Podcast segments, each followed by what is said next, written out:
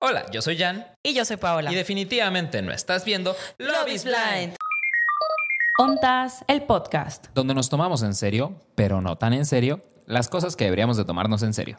En 3, 2, 1. Llévame contigo, aunque tenga que sentir dolor. En mi tumba yo quiero que diga, ese hombre se murió de amor. Piri, pim, piri, pim. Y ya, Ya. para conocedores del norte. Bienvenidos a un capítulo más de Ontas, el podcast. El podcast, el podcast. Yo nací lista para cantar este intro, Sí, güey. de hecho, te- dijiste que un karaoke estuviste cantando esto este fin de semana, ¿no? Ajá, justamente. Voy pulido, saludos, sabemos que nos estás viendo, Ay, bendiciones sí, a ti y a nadie más. ¿Sabías que esa canción se le escribió? Bueno, no, no, creo que fue la otra, Desvelado, creo que se la escribió a Selena.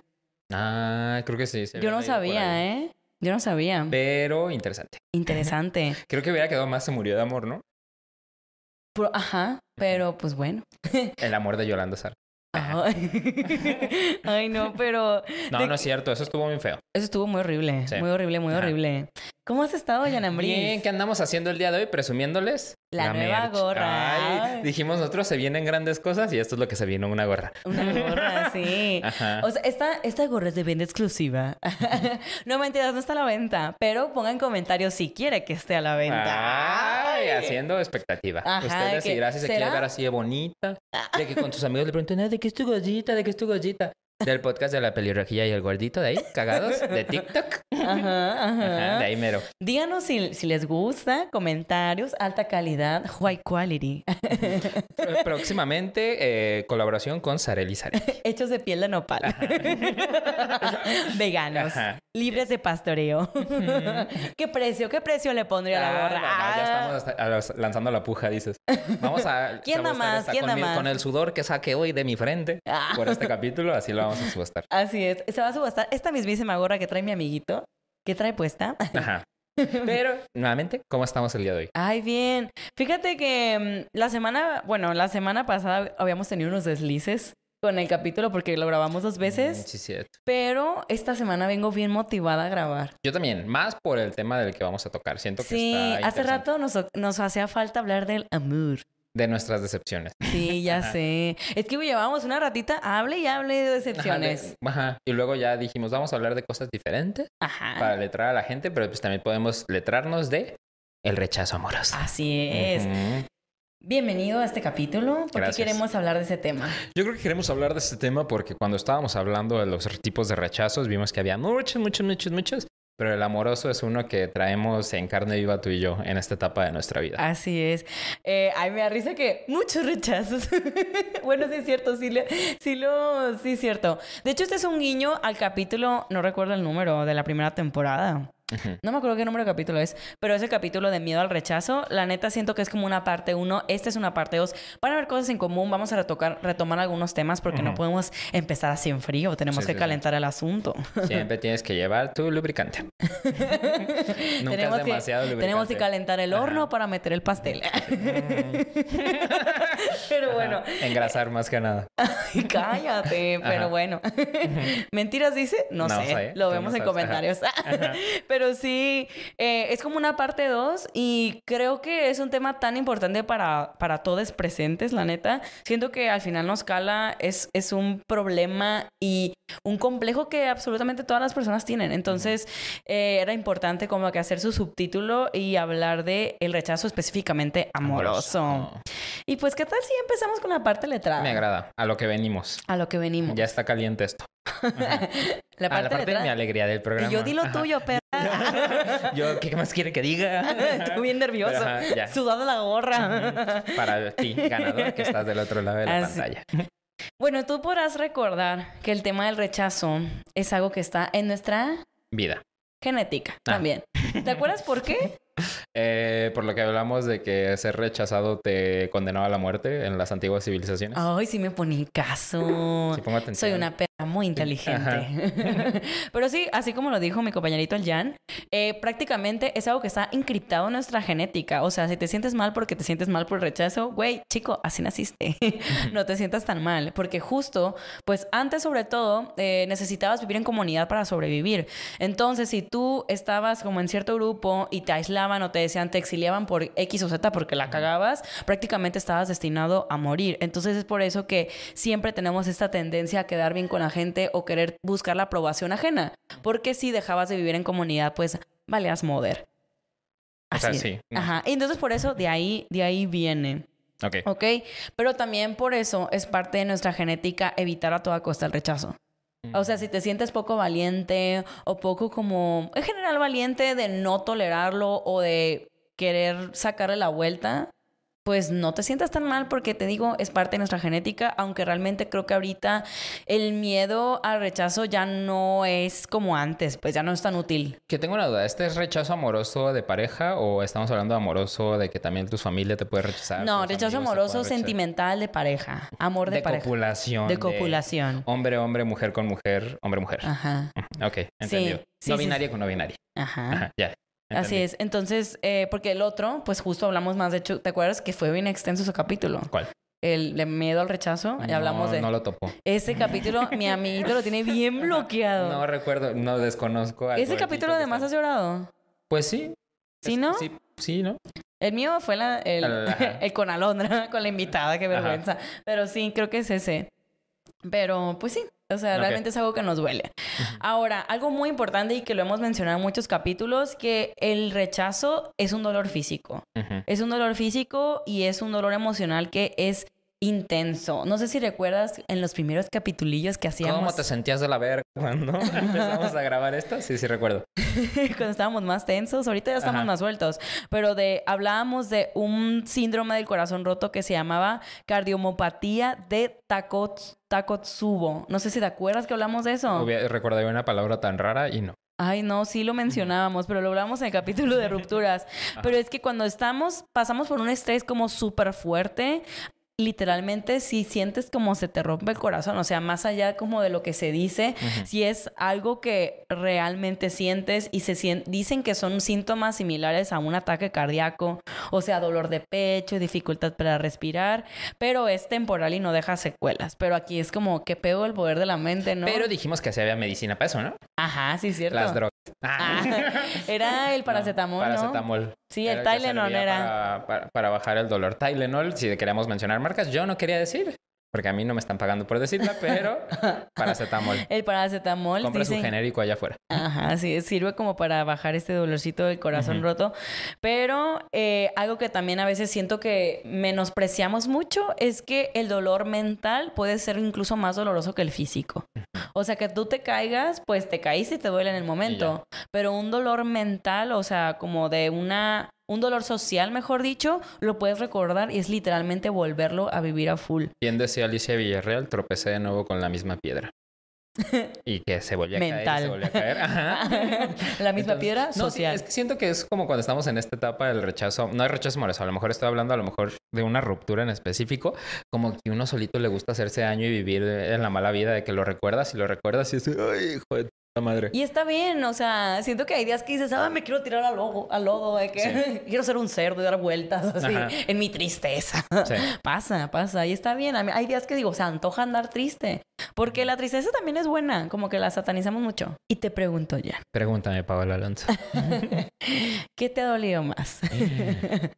¿Tu caída Ay, o tu ruptura? Ah, cualquier caída física. No, pues es que lo que decías, una ruptura, porque yo solito lo revivo y lo revivo y lo revivo en mi mente, entonces sí, las rupturas. un loop de chica loca. No la anterior, ¿eh? Puede ser cualquiera de todas las que he tenido en mi vida.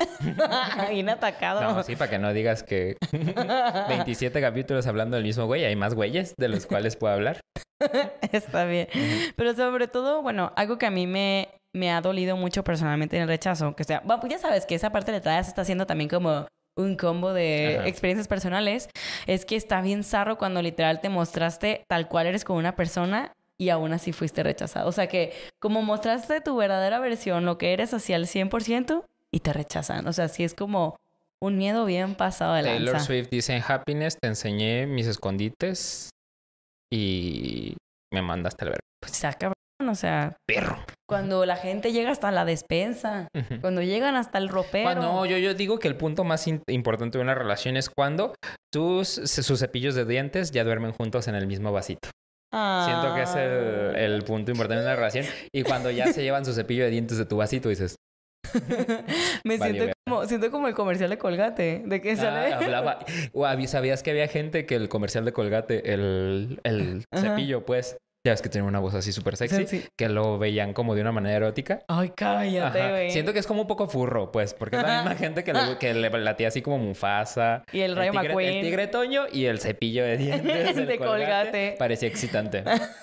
Vi el comercial le vas a decir si está chico. Lo voy a volver a ver. lo Leanlos también. Ajá.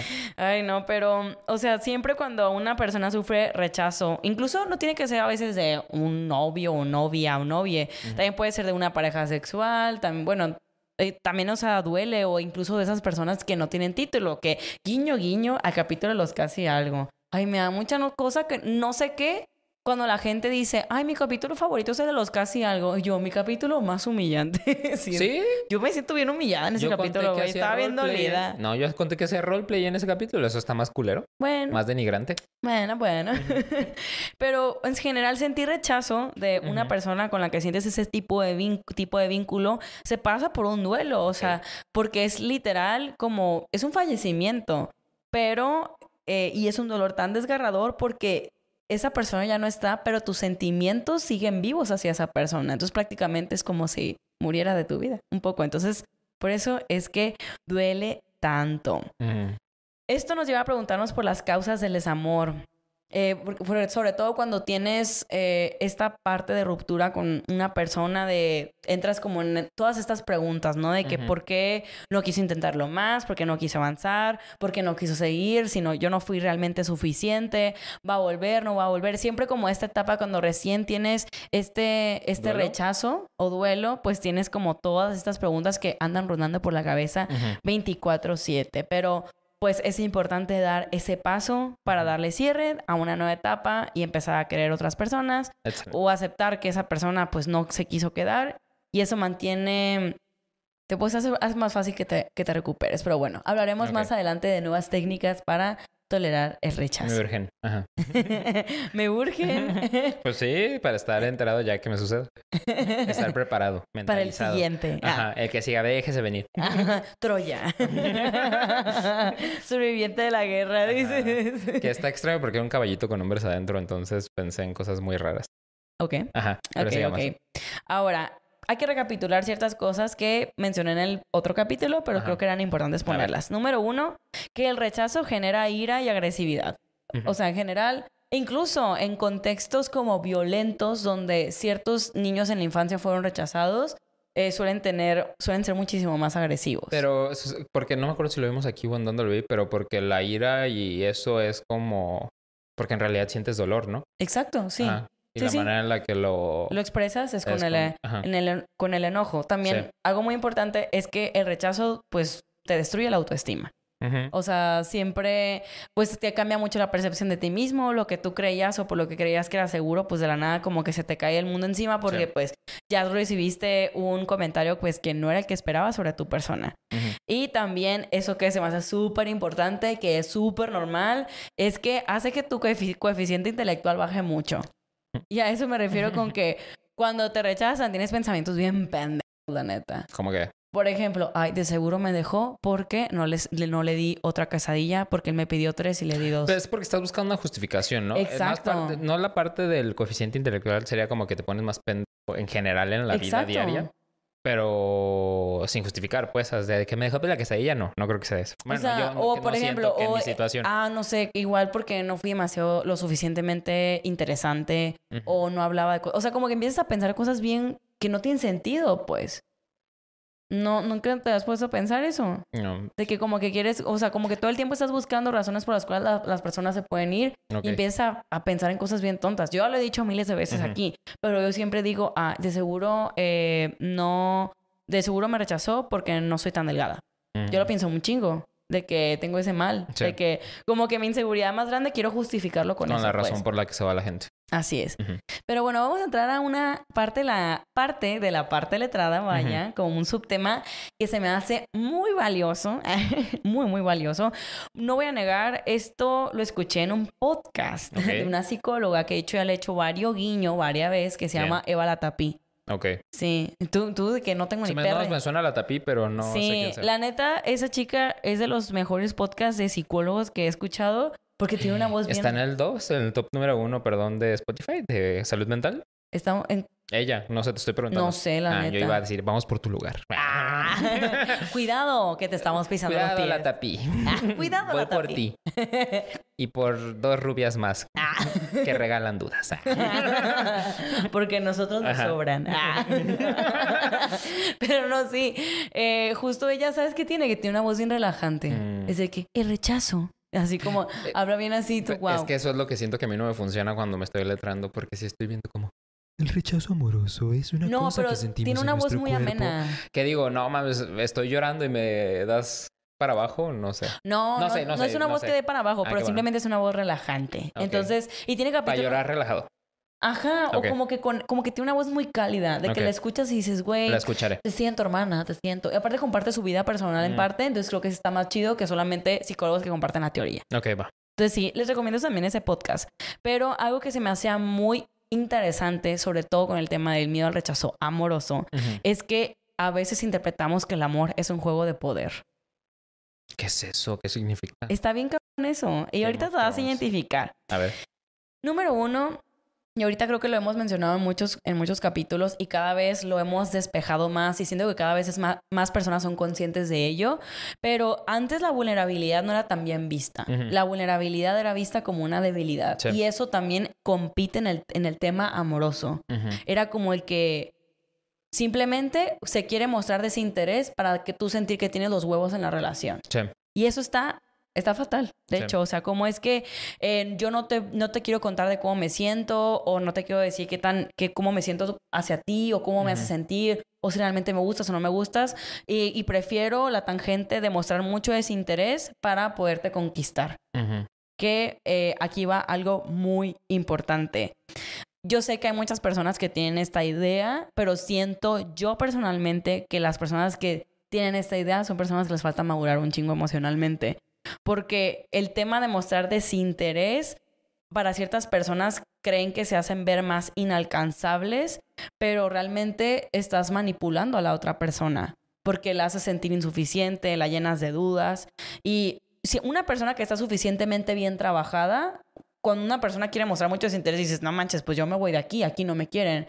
Pero una persona que es manipulable se puede quedar y aferrar todavía más porque está siendo víctima de ese juego. Que también es donde lo pensamos como que si está bien, no bien enfermo, pues, pero que si tienes que cuestionar tu autoestima, como esto de que, ay, creo que voy a balconear gente. Da balconela. No, no, Ay, no. tira, no.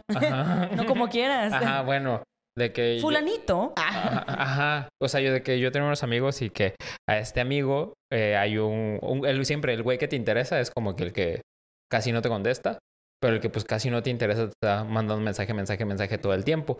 Y yo se lo platiqué como, se lo estamos platicando como en un círculo de amigos y mi amiga fue como bien clara, como de, güey, es que definitivamente eso, aunque te gustara, es una red flag bien clara que la persona no esté recibiendo comunicación de regreso y sigue insistiendo. Es como, cómo puede tener su autoestima, su percepción de, del amor, de la realidad, para pensar que eso es una comunicación bilateral y que está sano el cotorreo. Yo dije, no mames, sí es, que cierto. obviamente hay un chingo de matices, ¿no? Por ejemplo, Ajá. está el caso uno, ¿no? De la persona que se la quiere dar de bien interesante, que es pretenciosa y que para que para que caigas en su juego muestra como desinterés, lo actúa, como que "Mm, te doy poca atención y eso en una persona no trabajada pues puede generar muchísima ansiedad. De hecho, es como un apego ansioso. Todavía si tienes como estilo apego ansioso, esa madre te es muchísimo peor. O sea, es que nuevamente hay gente que genuinamente está ocupada, ¿no? Ajá, hay gente que, Ajá, genuinamente está nuevamente ocupada. sí te, te contesta en ciertos momentos y cosas así.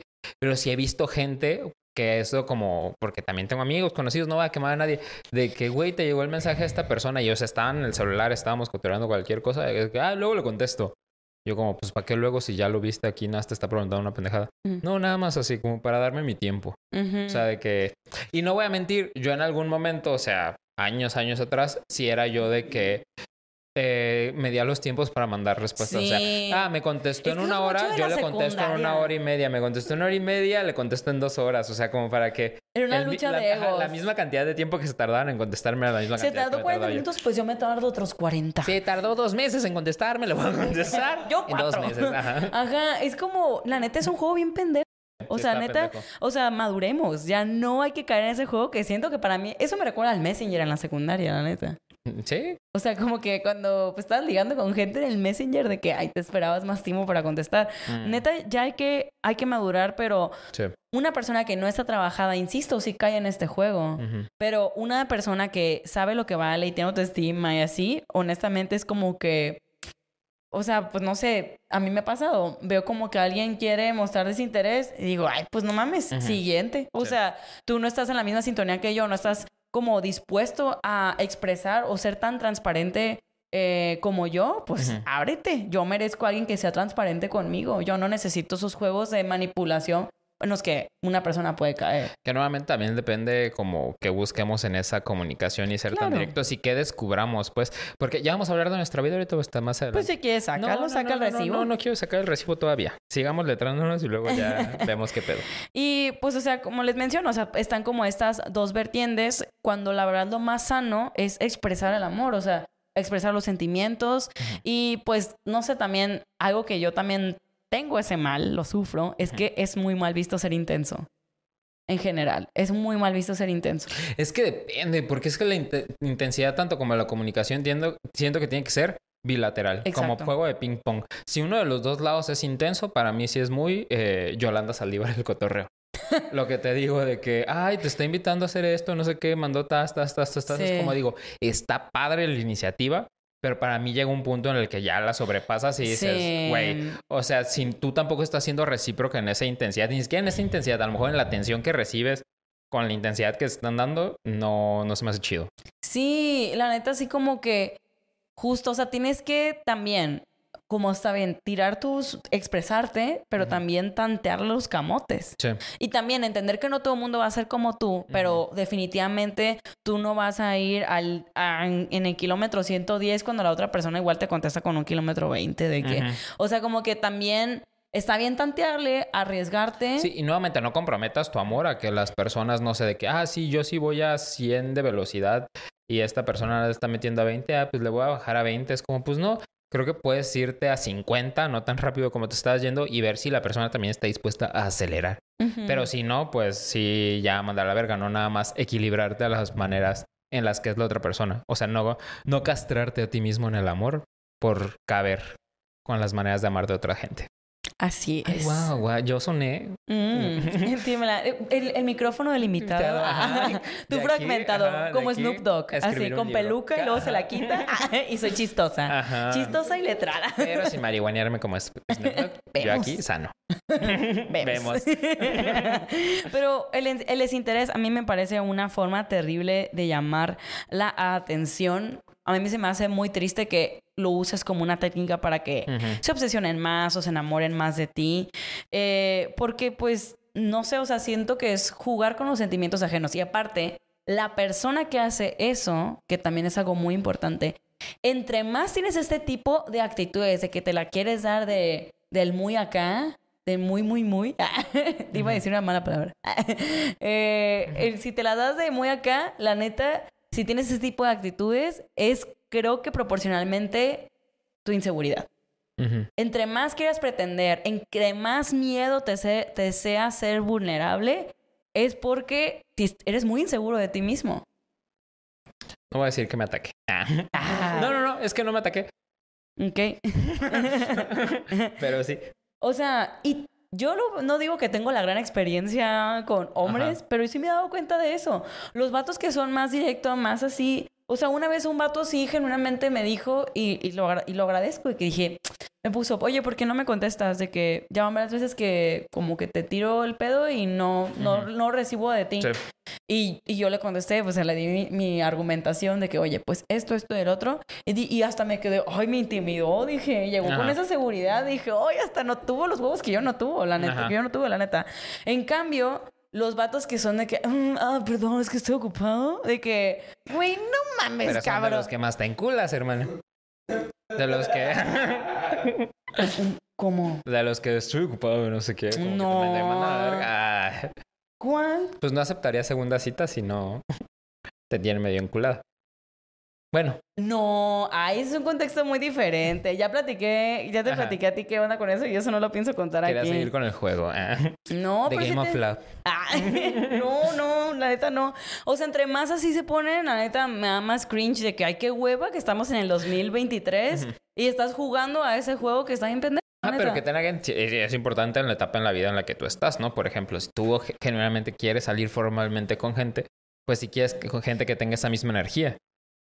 Y no sé, como yo ahorita a lo mejor sí conozco gente que tiene su interés en mí, pero es de que yo he dicho ahorita la neta no quiero salir con gente. O sea, no no no de que no me sienta listo, simplemente no quiero. Estoy bien a gusto, yo haciendo maratones de scream en mi casa, yendo a ver a mis papás, usando mi tiempo con ustedes en el trabajo, cosas así. No, no quiero usar un poco, o sea, no quiero usar parte de mi tiempo en conocer a alguien. Ahorita no me interesa. Pero creo que es importante que se lo comuniques y a pesar de que luego se lo comunicas a la gente, te dicen que pues eres bien ojete por comunicarlo, pero... Bueno, sí, eso. Ya estás Ajá. metiendo. Ya está, yo ya estoy aquí como... No, tú es que estábamos que en. apenas estábamos en Marte y tú ya estás en Saturno, güey. O sea, te fuiste a un tema muy específico, mi rey. Sí. Pero sí, o sea, en general, te digo, retomando, cierto, regresando a Marte, Ajá, aquí donde estamos, uh, regresando acá, eh, a mí me da hueva eso. O Sí. sea, ya, eh, ya hubo personas que se, que se, y se trataron de hacerles importantes. Ujú. Y digo, güey, no mames. O sea, de que no nací ayer. Honestamente. Sí. Yo que lo mencionas de que. Es que no, no puedo argumentar este tema aquí. Ya, sí, Será no, demasiado ajá, contexto, pero me entendiste totalmente Sí, mal, ¿eh? ajá. Te aviso y te anuncio. Que hoy renuncio. Ande, Ajá. así es. Eh, pero también con eso va el tema del, del típico love crumbing, que es un tema que... un Ah, lo que que- decías de las migajas. Las migajas de amor. Este tipo de personas suelen hacer mucho. ¿Ves cómo este- sí puse atención a los capítulos? Ah, Eso lo dijiste en el capítulo 20.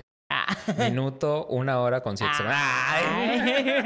Pero no, sí, o sea, eh, esto lo suelen hacer mucho ese tipo de personas. Por Sí. ejemplo, supongamos, es una fiesta, ¿no? Y llega el chico que te gusta. Y el chico que te gusta saluda a todos menos a ti. Y es de que, y al rato de que, ay, perdón, no te había visto. Y luego te dice, qué bien te ves. Es como que ese tipo de personas súper manipuladoras te generan una pinche Pero es montaña que eso es maquiavélico. Exacto, pero es que hay gente que sí lo lleva a ese punto. Por ejemplo, es más, una vez hubo un güey, uy, no, hubo un güey que por eso dije, ay, vete a que a mí me llamaba la atención, me llamaba la atención, lo conocí en persona y se hizo como el que no me conocía. Y dije, güey, sabes Mm. perfectamente quién soy, perro. Sí. No me vengas con ese juego de que saludó a la persona que estaba al lado de mí y me dijo, ay, ay, ¿qué onda? Y yo, güey, de que no nací ayer. Y, y desde ahí se me cayó el perro de pedestal porque la neta me gustaba. Se me cayó el pedestal y dije, ay, qué hueva. Y ya, Es me que- dejó de gustar. Es que eso es tema de gente con autoestima. ¿Qué? Porque yo voy a confesar que yo siempre, gener- generalmente, y también sí pasa, ya ahorita no me pasa tanto, pero antes yo no saludaba a gente que tal vez seguía en internet o me seguía en internet o que conocía de que "Ay, tuvimos una clase o algo así, porque genuinamente creo que la gente, o sea, como cuando tienes bajita la autoestima, no se acuerda de ti. Entonces a mí me pasó muchas veces que me daba mucho eso, ay, ¿qué onda? ¿Cómo estás? Soy... No te conozco. Y yo de, ah, entonces... No, pero aquí estamos hablando... Yo sí evito saludar gente porque digo, no me conocen. Entonces siento que en este punto de mi vida también se está haciendo bien incómodo que la gente, estamos así de que bailando, de que en un antro gay, cosas así, se me quedan viendo y yo como de ver, ¿me conoce no me conoce? Y es que tú eres muy distraído. No me acerco porque digo, no sé. Y luego dicen, yo te conozco de TikTok. Y yo digo, ay, pues con Pero es razón". diferente. A ver, Jan, estás metiendo los frijoles con el arroz, güey. Eso es algo muy diferente. Ahí está, ajá. Por ejemplo, yo estoy hablando, supongamos, Situación. Es más, te voy a compartir mi situación. Compárteme tu situación. en este Te voy a compartir mi situación. No Una- tomen antes de grabar un podcast. Es una persona, según él estoy pedo, uh, loco, pose loca, dices. Ya. Eh, supongamos que Ajá. es un güey con el que tienes tensión. De que se tiran el pedo por redes sociales y así. Se ven en persona y dice, ay, no, o sea, como que te salta para saludarte. Que se vaya a la verga. Exacto, estamos hablando de una situación así. Que fue la situación que a mí me pasó. Que hizo eso y yo pff, dije, no, hombre. Y desde ahí se me cayó el pedestal. De que, de que ya no me gustas.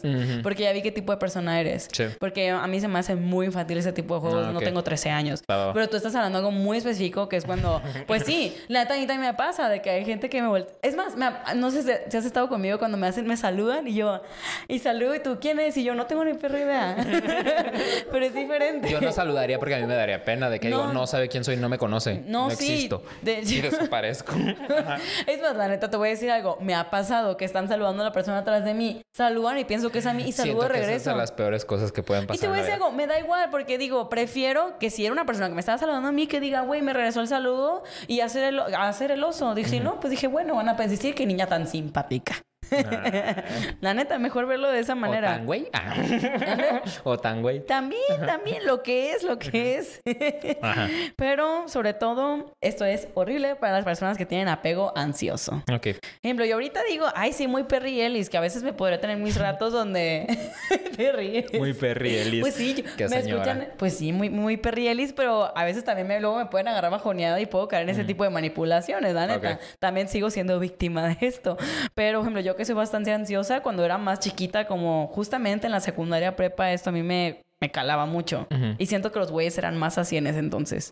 Ok. O no sé, dime tú. Ah. En la secundaria no sé, no ligue hasta. Hasta ayer. Hasta el año pasado. No, no, nada, verga, no te acuerdas. Por eso iniciamos este podcast. Pero bueno, en general por eso digo que esto es un juego de poder. Ok. Porque hay veces que muchas personas pasan la vida protegiéndose de ver quién es el más cabrón o la más cabrón. O sea, que como que quieren ponerse un escudo a su Sí. vulnerabilidad y como que, ah, yo tengo los pantalones más grandes en esta relación, tú eres el que está más enculado conmigo, yo no soy el que estoy más enculado contigo. Y a veces incluso se glorifica de, ay, no mames, traes a ese vato muerto por ti. Güey, no está chido eso. O sea, siento que el amor tiene que ser recíproco. Un verdadero amor sano tiene que, no digo que 50-50, porque a veces una, es normal. ¿Crees que genuinamente puedas encontrar una pareja donde los dos estén gen- igual de enculados? Yo siento que hay etapas. ¿Prefieres que conocer a alguien que, uno, esté más enculado que tú o dos, estar más enculada tú? Yo siempre voy a preferir que estén más enculados conmigo. Mm. Obviamente, tú también lo preferirías porque tenemos el ego. Está más chido que te quieran más. Sí. Pero eh, creo Pero que también está chido querer más. También está chido ser enculado. Ajá, ahí es donde conoces el verdadero amor. Na, na, na, na, Lover. yo, na, na, na, na, na, na, na, na, na. Que la musiquita suene Ajá. así. Pero yo siento personalmente que todos son ciclos. Hay veces que tú vas a querer más a una persona y a veces la persona te va a querer más a ti. Pero yo recuerdo episodios donde yo quería un chingo y episodios donde a mí me querían un chingo, pero está como muy cañón como que los dos... Es, siento que es como un punto muy elixir cuando los dos se quieren con la misma intensidad. Siento que es el equivalente a nu- qué feo saber que no eres el amor de tu vida del amor de tu vida. ¿Triste? No, ajá, lo leí en algún lado y dije, güey, rebloguearlo, de seguro lo vi en Tumblr. ¿no? en el 2012, Ajá. hace 10 Ajá. años. Pero también por eso, por todo esto que te estoy diciendo, se dice que los gurús de seducción son súper peligrosos. Gurús de seducción. Ay, güey, hay chingos. Es que tú vives en tu burbuja, bebé. No, ¿de qué? ¿De, de gurús de sexualidad, pero no de seducción? Claro que sí. ¿Ubicas a este pendejo cancelaron hace poquito? Aquí. El Tenoch, ¿cómo se llama? Temach. Ay, yo. Ten, Tenoch Huerta, no, a ese bebé no me lo tocas. Ese papi. A ese papi no lo tocas. ¿Temach, Huerta? El Temach, no Temach Huertas, Ah. creo que se llama Temach, no me acuerdo, es tan irrelevante que ni me acuerdo de su nombre, pero es de güey que cancelaron hace poquito que decía, es que las mujeres, eh, no, a, una, a un hombre no le es atractivo que una mujer sea eh, chingona, businesswoman, así. Ok. Es un güey que cancelaron un putero en todas las redes no y hasta, quién hasta le cerraron sus cuentas. Qué bueno. Pero era un tipo gurú de seducción que justamente tenía esta lógica de no que... mames, que es como los gurús de compra tres departamentos y renta dos y vive en uno, pero en versión amor. Un poco, ajá. De que, Qué no sé. ¿quieres, ¿quieres seducir a tu chica? Qué puto asco. De que no le contestes en dos días y luego aparecete con un ramo de rosas. Es ese tipo de gente, güey. No mames. Que literal, esos gurús de seducción es tener a la gente a costa de pura manipulación. Pues como hacer como efecto pavloviano con la gente para que te quiera o qué. Exacto. Y que de hecho, ahora si te pones a pensarlo, o sea, yo sé que es un recurso que la gente, es que al final es un recurso que está. O sea, tú puedes decidir o no tomarlo, tú puedes decidir o no ser manipulador. Si hay una persona que tiene la autoestima lo suficientemente trabajado, pues es muy probable que te mande la chingada. Sí, sí, sí. Pero en caso de que no, güey, también tú estás mintiéndote a ti mismo. O sea, ¿qué chingados haces recurriendo a técnicas de manipulación? Porque al final, pues, no vas a ser querido, vas a ser simplemente eh, adorado por ser manipulador. ¿Qué? No, no, no, Tú qué fuerte. Pero estos, estos gurús de seducción son muy peligrosos, honestamente. Que aparte casi siempre estos gurús de seducción tienen pensamientos bien machistas, güey. Honestamente. Entonces, muy... Pues fue como Franco Escamilla, ¿no? Diciendo su mamada de... Ay, sí se mamó. para tener una mujer contenta... No, para tener un hombre contento, Ajá. Tienes que, ¿qué? Que... no es- tienes que mantener silencio, cocinar y coger. Y coger con él, que para eso le servías. Y yo como de, güey, Franco, me caías me medianamente bien. Solamente... Me decepcioné. Sí. Y es que te voy a decir algo Pero aparte. nuevamente un hombre es... O sea, ya estoy acostumbrada. Ah. Ahorita yo les estoy mintiendo, dice. Pero es que sí está cañón. O sea, ¿cómo es que? Aparte te voy a decir algo. Cuando vi ese chiste dije, güey, ni siquiera me da risa. No. Porque hay veces que veo chistes y me da culpa que me da risa. De que, güey, esto está muy mal, pero me da risa. Sí, me, sí, sí. me- me da culpa, pero me gusta. Ajá. Pero eh, ya ese tipo de chistes digo, güey, ni siquiera son graciosos, o sea, No. me siento mal.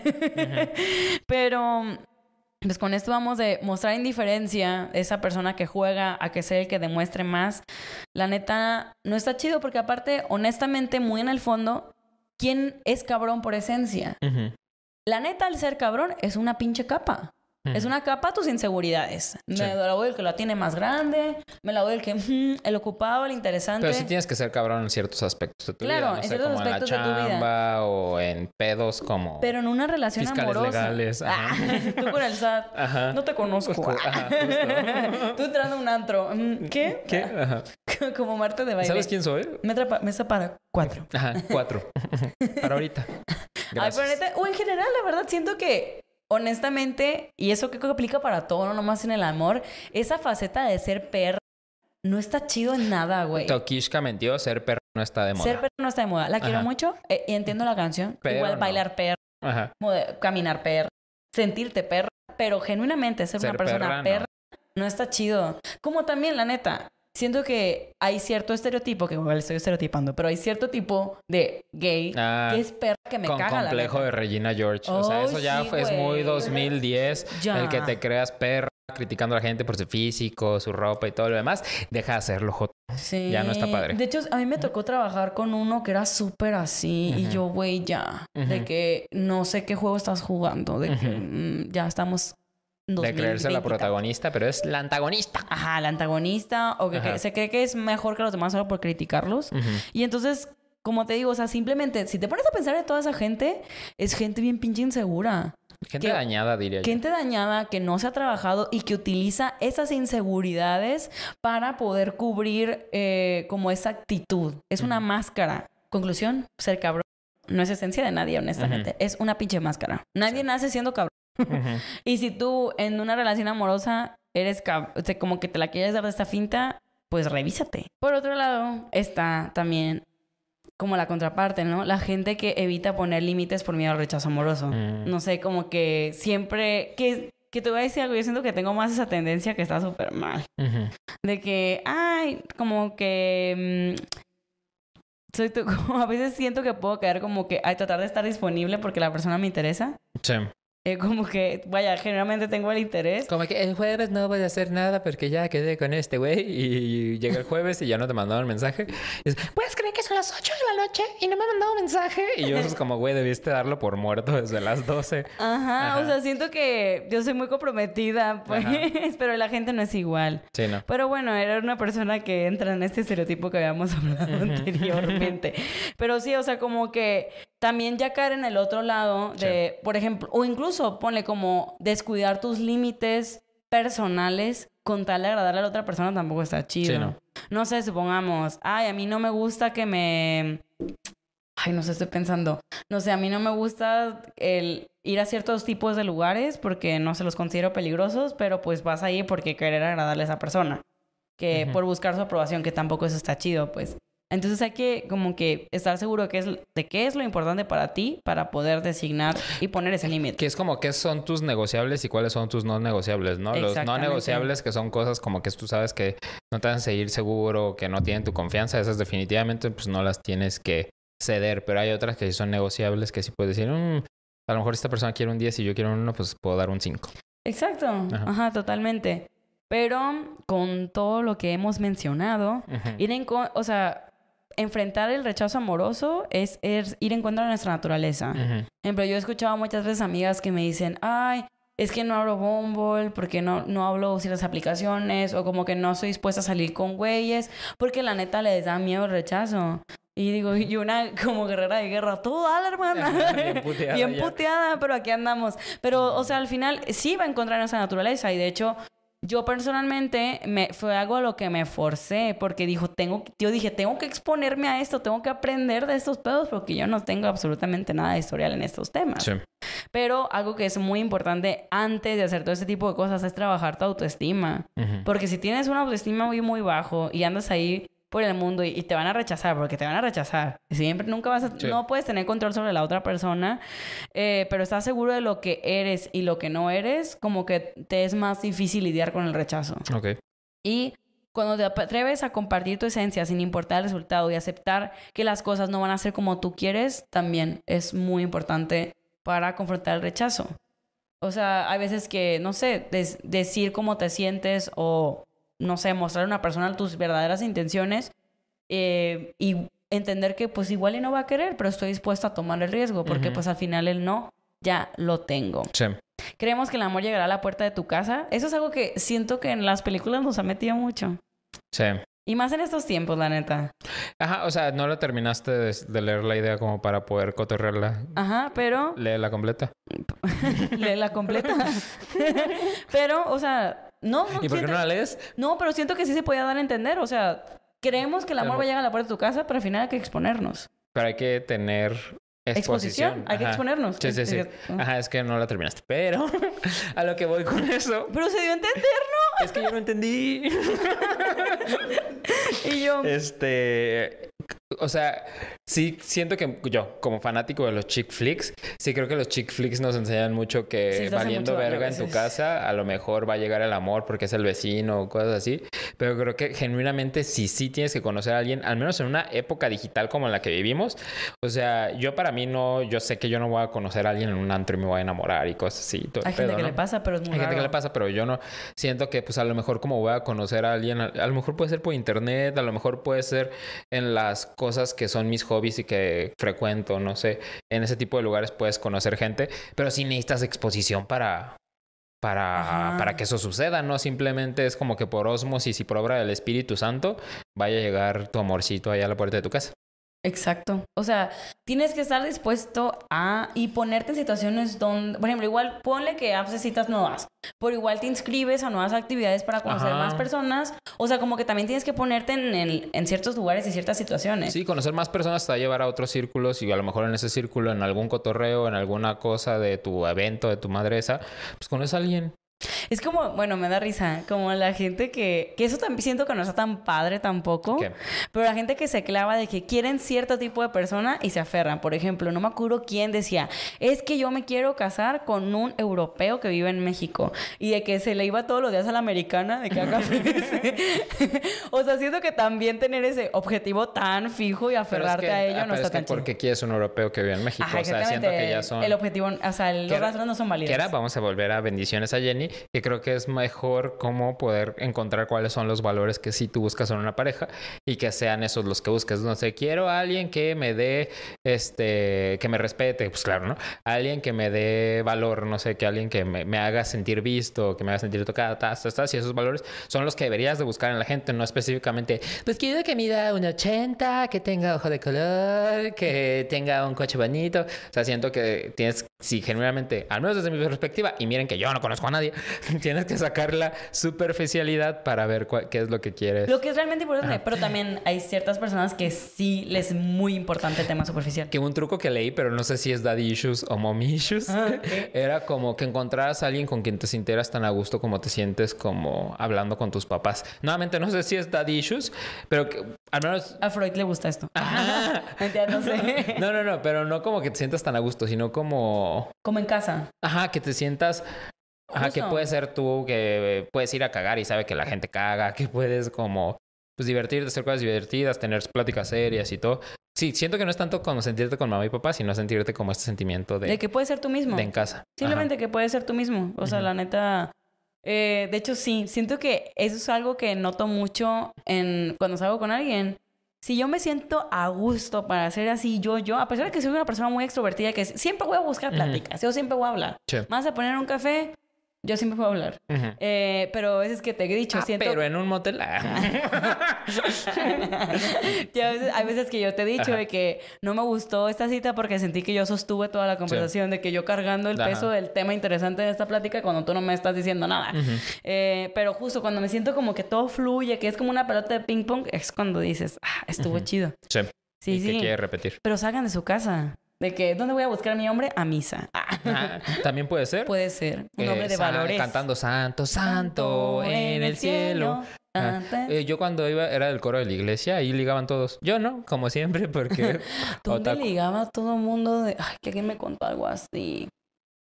¿En el catecismo? No, en los... En mi ¿cómo se trabajo. llama? Las misiones. En misiones. En misiones ligaban también, así como que un chingo. Ella hace todo por seducirme y yo voy, voy, Ahí les gustó el Jesús. misionero. Ah. Pero sí. Ahora, ¿cuántas veces te romperán el corazón antes del amor verdadero? Esto dice la ciencia. Ay, Dios. ¿Estás listo? Ah. Sí, a ver. Bueno, esta es una investigación, no está tan actualizada, pero No es de importa. UK. Ajá. O sea, es del United Kingdom. Allá saben cosas. Allá, Allá tienen saben cosas. Que también siento, los estoy diciendo el contexto, porque luego también eh, siento que el contexto que viven personas allá a los latinos, pues es diferente. Sí vemos, ¿eh? Porque los europeos también locos. O sea, locos de que 12 años y ya están como los de skins, pues. Esa es mi referencia de los europeos. Entonces, olvidémoslo. Bien estereotipado. Ajá. Olvidémoslo. Ajá. Aquí todos los días comen jalapeños y se ponen debajo de un Y nopal. un sombrero y decimos, yepa, yepa, yepa, ándale. Pero en el caso de las mujeres se calcula que en promedio, ¿cuántos hombres crees, crees que besarán antes de encontrar a su amor verdadero? ¿Cuántos sapos hubo? Creo que las mujeres son menos así, entonces voy a decir uno por cada mes, 12. ¿Ok? Tendrán dos, no, realmente la respuesta son 15 hombres. Ah. Besarán 15 hombres y yo, mm, ¿Solo besarlos? aquí, ajá. Ay, luego un fin de semana tuyo. lo de siempre. Ajá, lo de siempre. Ay, cállate. Yo, No. ¿dónde está Paula? Ya, ya, se está besando. Y yo grabando video. y, y luego te lo enseño, mírate cómo te veías. y yo, qué bien me veo. Sí. Digo, bien bonita, la neta. Amigos, que los... Ah, no, pero lo hiciste por bullearme, ¿no? no, esto no fue su No, pero también para cuidar, porque no sabía Ay. quién era, pues, pero ya dale. Sí, ya lo tenía en video. Graben siempre a sus amigas y ténganlo en video, porque ya ahí tienen como, este fue el rufián, El cucaracho. el cucaracho. No, Ajá. está bien. Eh, tendrán dos noviazos largos, les romperán el corazón dos veces, porque también corazón roto, roto, creo. Soportarán cuatro citas desastrosas, sufrirán cinco decepciones fuertes, las dejarán plantadas al menos una vez, aceptarán dos citas a ciegas y tendrán cuatro aventuras de una noche antes de encontrar el amor de su vida. Estadísticamente. Estadísticamente, eso es un promedio, ¿no? No, yo subo la estadística. Yo estoy en el arriba. límite superior. Yo, yo necesito morirme, volver a vivir para encontrar ¿Cuántas vidas has vivido? Muchas, hermano. Yo como una gata. Pero bueno, también les digo, siento que esta estadística no es muy apegada a, A México. a México. Pudieras, no sé. Eh, pero solamente lo quería comentar en el sentido de, de vean toda la putiza que tienen que pasar. O sea, no puedes andar por la vida evitando el rechazo a toda costa porque si tú genuinamente te interesa tener una relación sentimental con alguien, tienes que exponerte al final de todo. Sí. Tienes que estar bien. Ahora, los hombres. Los hombres en promedio tendrán seis amores de una noche. ¿Cuántas mujeres crees que besarán? Pues yo. no, este, unas 20. ¿16? ¿Y tú cuántas vidas? bueno, experimentarán dos citas con personas que conocieron por internet, se enamorarán dos veces, los dejarán plantados mínimo dos veces y tener una relación a larga distancia antes de toparse con su chica ideal. Ay. ¿Has tenido citas a ciegas? No, fíjate A mí tampoco que no. nunca me han armado ninguna. Ninguna. Deberíamos hacer un reality ontas a ciegas. Ah, Y Love is Blind, como empezamos. el Cinco y programa. cinco, pero no podemos verlos. Y luego escogemos a tres. Con esos tres pasamos una noche. y de ahí escogemos a, a The One. Como Love is Blind. Sí, podríamos hacer un reality. Ay, de hecho, Love is ciegas. Ahí Blind está es- la idea. Te la pongo. A Lo- ti, lo- productor. está bien chido ese programa justo Sí. por eso, de que primero hablan sin verse. ¿Podrías? Contexto de Love is Blind. Love is Blind es un reality eh, Netflix donde sacan a parejas, hombres y mujeres, y están en cabinas donde solamente se pueden comunicar a través de una pared. Entonces, todos los- como una semana se la pasan conociendo a la misma gente que está adentro, pero no se, se ven físicamente hasta que un- deciden ellos como, ah, ¿sabes qué? Solamente quiero conocer a esta persona porque es la que me late. Y con la persona que se conozcan es con la que se van a casar, porque Netflix les va a pagar la boda. Entonces, pues así, o sea, es como que están un rato conociendo a alguien y hasta que no se deciden que se van a casar, es cuando ya los dejan verse. Entonces, ¿tú podrías hacer eso? No sé. Conocer a alguien así nada más por su voz y por lo que te dice y que se la lleven a, a toda madre, güey. O sea, cada plática que tenías con él era como de ping pong, se la pasaban súper chido. De hecho, Pues ni yo te creo que querías sí. otro- ¿Sí? Yo creo que sí. Bueno, muchas veces. Ya lo ves y se parece a tu papá. Ah. ¿Qué haces? Ey, qué raro. No me digas. Ah, bueno. Ajá, como, o sea, Bueno, te voy a decir algo. Soy una persona que eh, creo que me he posicionado entre mis amistades por dejar mucho de lado el físico. Ah. Entonces, sus estándares no son tan, Ah, tan es que mi- filtrados. es que no me, o sea, no me importa tanto el físico. No, no, no importa el físico. No estamos hablando del físico, sino pues es como que, que, no, prácticamente. gente que proyecta cierta energía. Lo Creo voy a decir de esta no. manera. Sí, yo no digo físico. No, pero o sea, siempre me dicen, ¿te gustan bien feos? Yo no es que no me gustan feos, sino que simplemente yo veo otras cosas que no es exactamente el físico. Siempre me han boleado por eso. Desde morrita siempre me han dicho de que te gusta puro vato y culero. Y yo, Ajá. no es cierto. y al rato los que, les- los que me han gustado bien ofendidos. Así. Ajá. Entonces soy feo. No, Pero se ve feo. no, sí me gustaba guapos también. Algunos. Vemos, pensando. Ay, no. También se encontraron otras diferencias entre hombres y mujeres, sobre todo por cuestiones culturales. En promedio, los hombres tienen 10 parejas sexuales a lo largo de su vida, mientras que las mujeres solo 7. Además, el 94% de las mujeres dijo creer en el amor verdadero, mientras que solo el 88% de los hombres cree en eso. ¿Tú crees en el amor verdadero? Sí. Ok. A, a Fiona eso lo convirtió en ogro, el amor verdadero, por Shrek. Entonces yo sí creo en el amor gracias a ellos. Yo, como- yo, yo cambié por ti, Shrek. Ajá, yo sí cambié por ti, Shrek. Pero sí, ¿tú crees en el amor verdadero? Es que, ¿qué es el amor Sí, verdadero? Ajá, exacto. ¿Qué es el, a- ¿Qué es el amor verdadero? Estás pensando. No, sí. Tema para otro capítulo. Sí. ¿El amor, Amor verdadero, verdadero, existe? ¿Existe o no existe? Bueno. Sí. El 60% de los participantes aseguró que en algún momento de su vida sintieron que nunca encontrarían a esa persona especial e incluso se dieron por vencidos en temas de amor. Mm, No obstante, el 80% declaró que conocieron el amor de su vida cuando menos lo esperaban. Me caga eso. A mí también, Me güey. caga que me digan, cuando menos te lo esperes vas a conocer a alguien y ya va a ser el amor de tu vida. Ya quiero, culera. Ya dime en qué momento lo voy a Entonces, conocer porque yo estoy esperando y yo digo, no, no quiero salir de mi casa y no quiero conocer a nadie. Pero pues mejor que me digan como que así puedes conocer a alguien.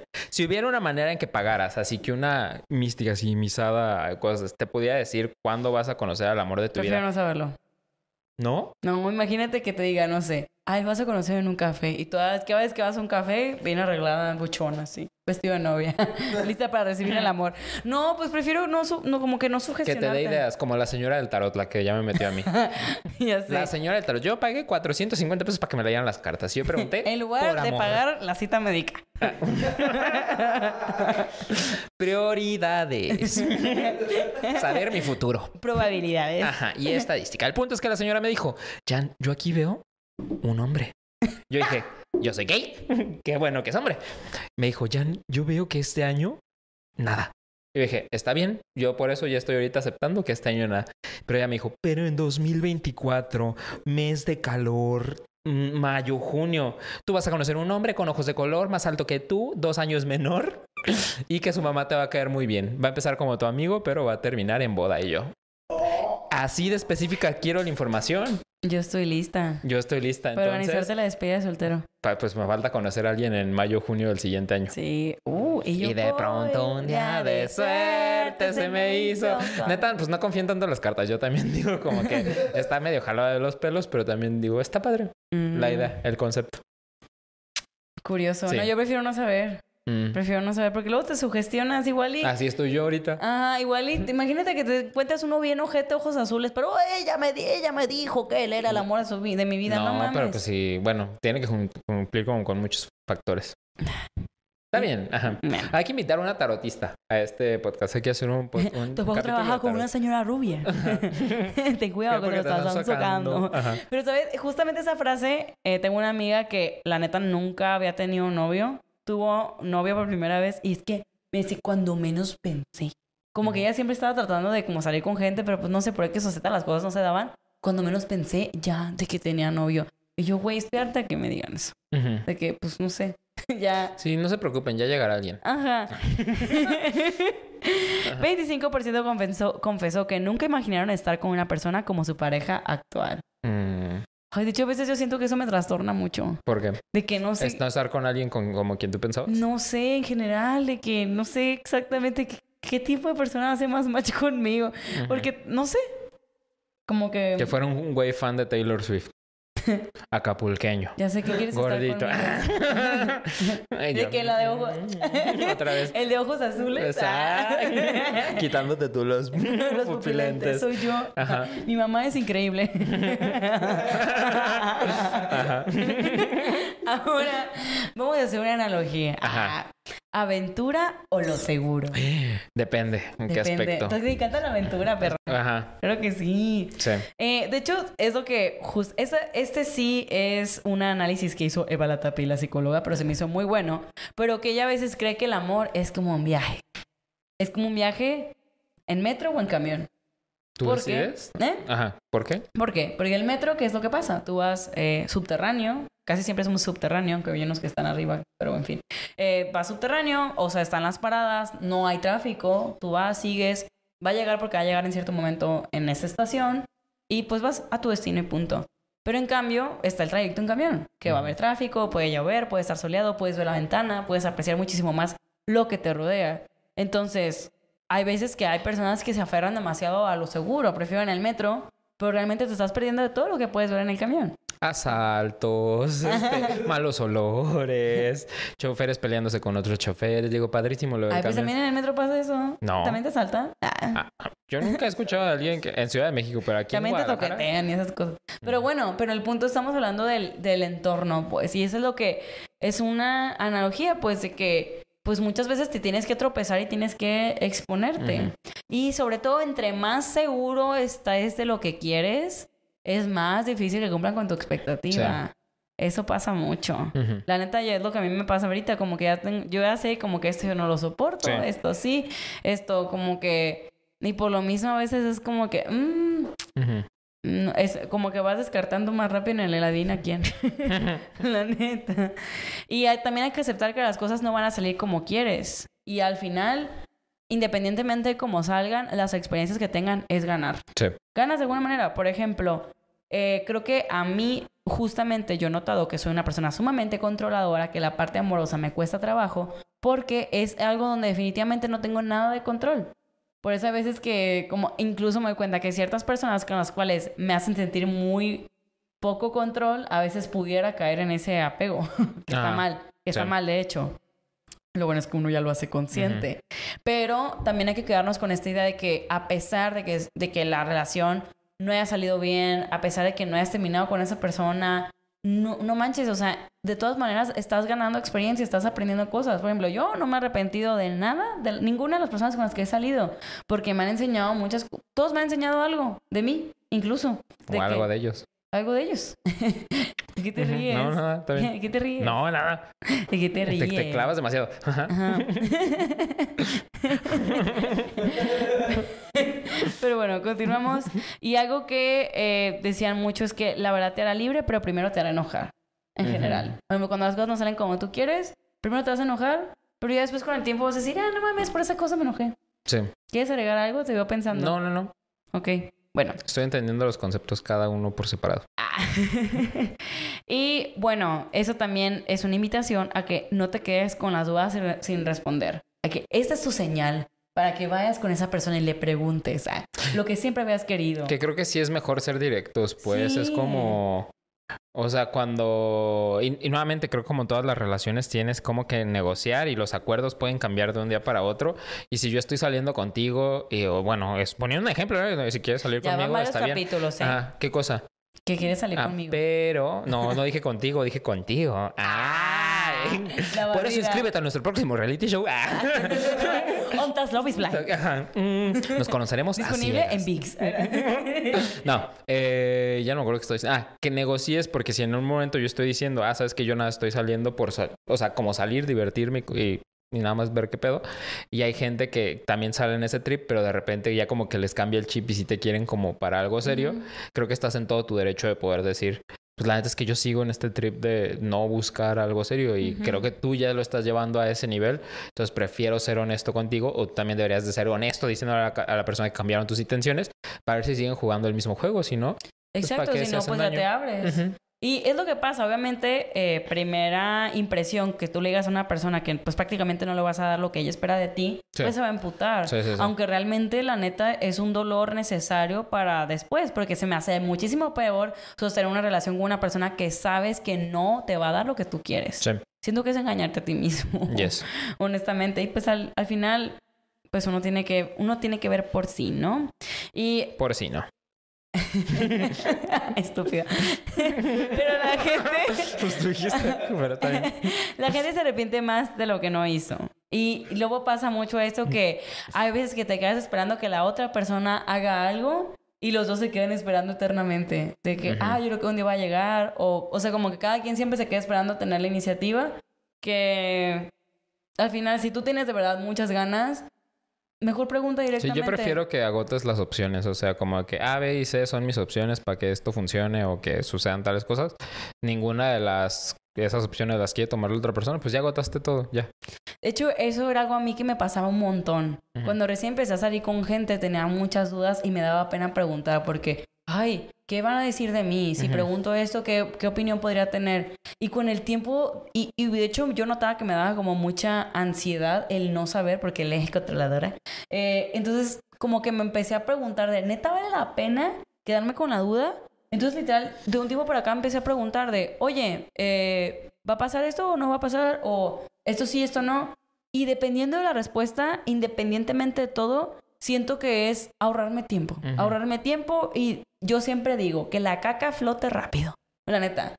Qué hueva salir con un güey y de que durar un chingo de tiempo ahí y luego te das cuenta que era un idiota. Mejor que flote rápido, reina. Sí. O sea, de hecho, algo que una vez tuiteé y lo sostengo es que cada vez que una persona te decepcione, tómalo como una oportunidad para darte cuenta, abrirla y dejar espacio para que alguien más llegue. Sí. Que yo siempre digo que la caca flote rápido, es mi, es mi frase, yo siempre te lo digo. A cada Y rato. sí, pues, flotan bien rápido sí, los hombres. Ajá. Puta, a las dos citas digo, adiós. Adiós. Despache. Le jalas. adiós. Ajá. Pero bueno, el rechazo es una redirección. Tomémoslo de esa manera. O sea, al finalmente, fina- al final igual no termina con esa persona, pero te deja algo y te redirecciona a lo que quieres. O te hace probar algo distinto y dices, ¿sabes qué? Esto lo tolero y esto, y Sí. esto no. Y uno de los problemas con el miedo al rechazo es que, eh, pues el ego es el problema, ¿no? Se lastima tu ego, pero tú sabes, cuando sabes muy bien quién eres, pues no hay tanto pedo, porque pues, al final no ne- no necesitas que los demás te estén validando o no. Ahora, rápidamente vamos a ver cómo sobrellevar el rechazo amoroso. Número uno, un, motivo, una, un punto muy importante es identificar cuál es el motivo de tu dolor. Sí. Y eso yo sé que al principio puede ser como que puedes tener pensamientos con el IQ bien bajo, como ya lo platicamos, pero ya después luego fríamente puedes decir, ¿sabes qué? Igual me hace falta trabajar esto. eh, yo me estoy dando cuenta que tengo ese tipo de inseguridades, entonces por eso me está doliendo tanto y pues se haces más consciente, ¿no? Sí. Eh, también analizar si más allá de la pérdida de la persona lo que te duele es el abandono. Lo que decíamos, a veces que te duele más el ego que en sí la persona que estabas, que tenías enfrente. Y también que mimetizaste gran parte de tu personalidad, de tu estilo de vida, de tu rutina y todo con una persona. Claro. Y que pues obviamente perderla sí significa un Pues la duelo de una parte de tu vida. Ajá. Sí, ajá, sobre todo, bueno, ahí es cuando, perdón, cuando es como una relación más larga, pues la, el perder la costumbre, pues sí Ujú. duele, sí duele machín. Pero hay veces que pasa mucho que idealizas a la persona, Sí. que cuando te quedas como en esa etapa que idealizas a la persona ya el cortón y realmente pues con el tiempo dices, no manches, no, ni siquiera valía tanto la pena, pero me estaba doliendo más el tema de que me estaba rechazando y por eso yo estaba sufriendo más que en sí por la persona per se. Compar- comparte con personas de confianza cómo te sientes. Libros abiertos. Sí.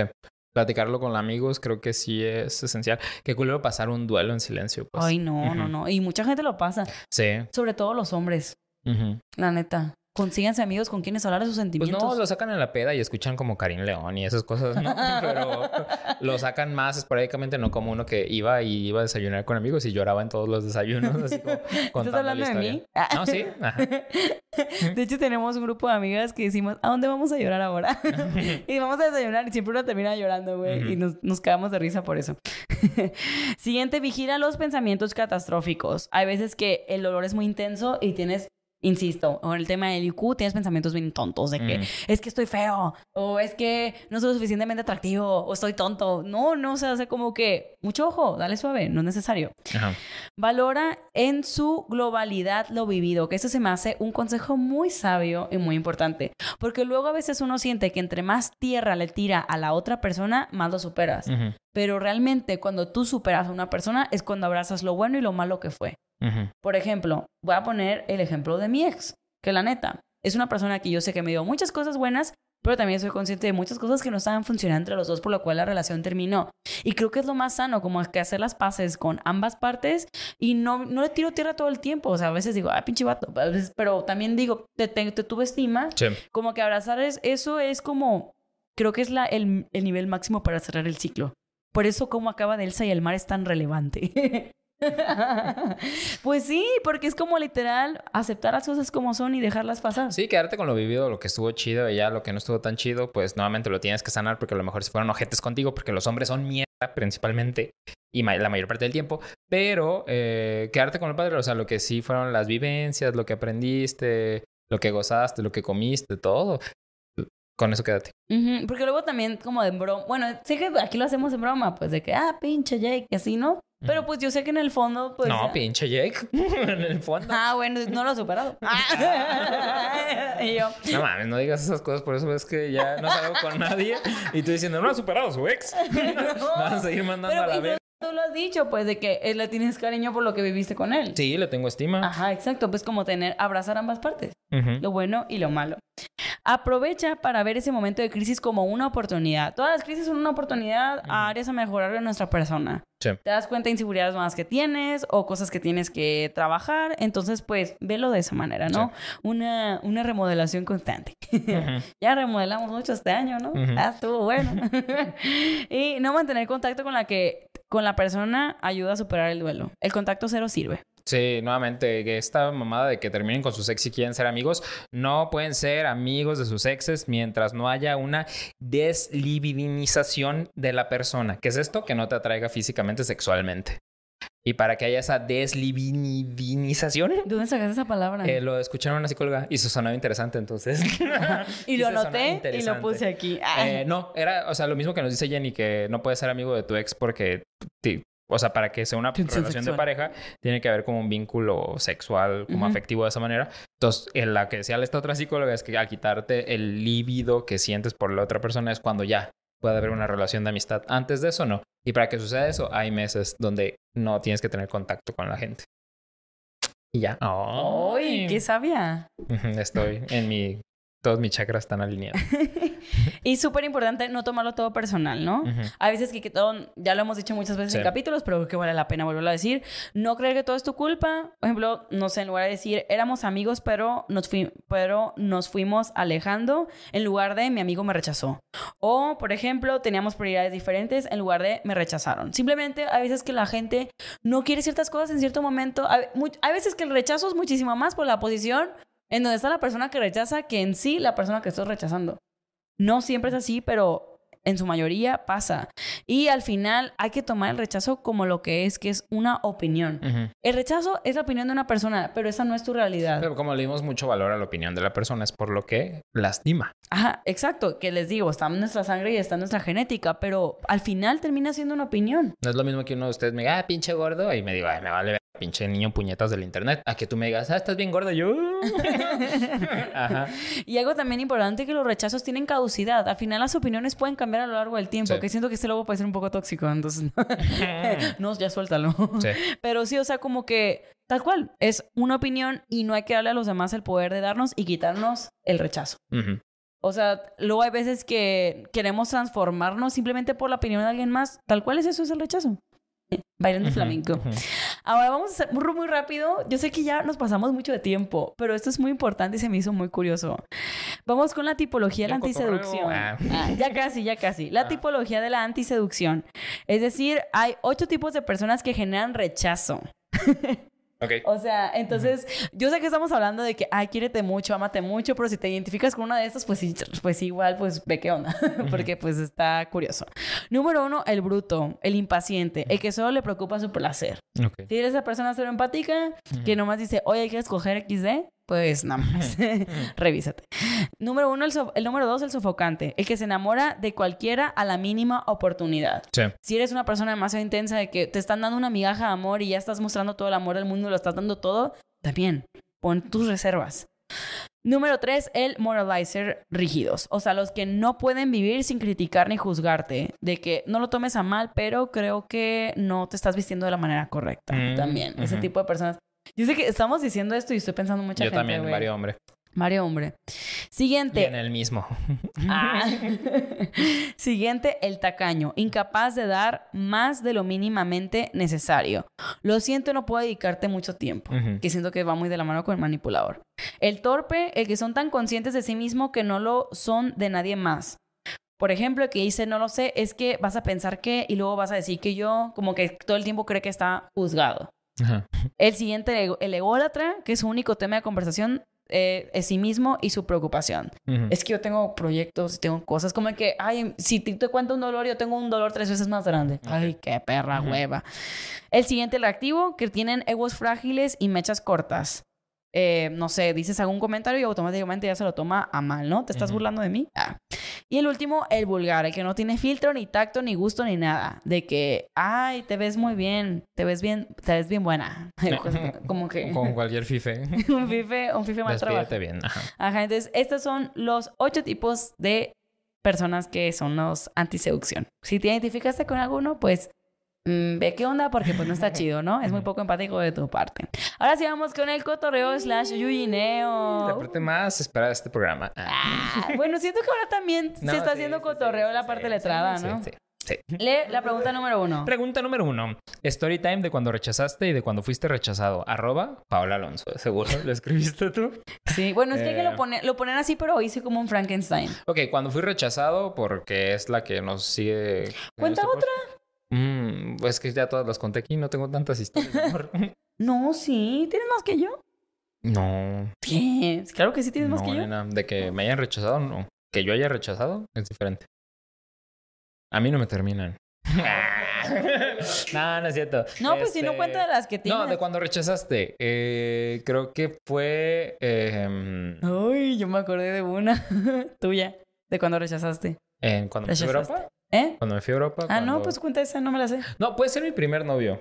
Creo que, no, pero según yo ya lo conté. Ahí rechacé a esta persona porque era alguien con quien el plan de vida que yo veía en ese momento, que ya yo terminando mi universidad, él todavía no entraba a la SU y estaba viendo como que iba a estudiar y todo este cotorreo, ya para eh, cuestiones completamente distintas y fue por la que decidí como abrir Pero creo que desde los, desde la, mi primera relación a los 22 años, sí ya tenía muy claro eso de que sí tengo como un, o un plan de vida que yo creo que tengo que seguir. Y ya si la persona no apoya lo que yo quiero en ese momento, pues sí, ya siento que es más sano Chico con visión. terminar. Ajá.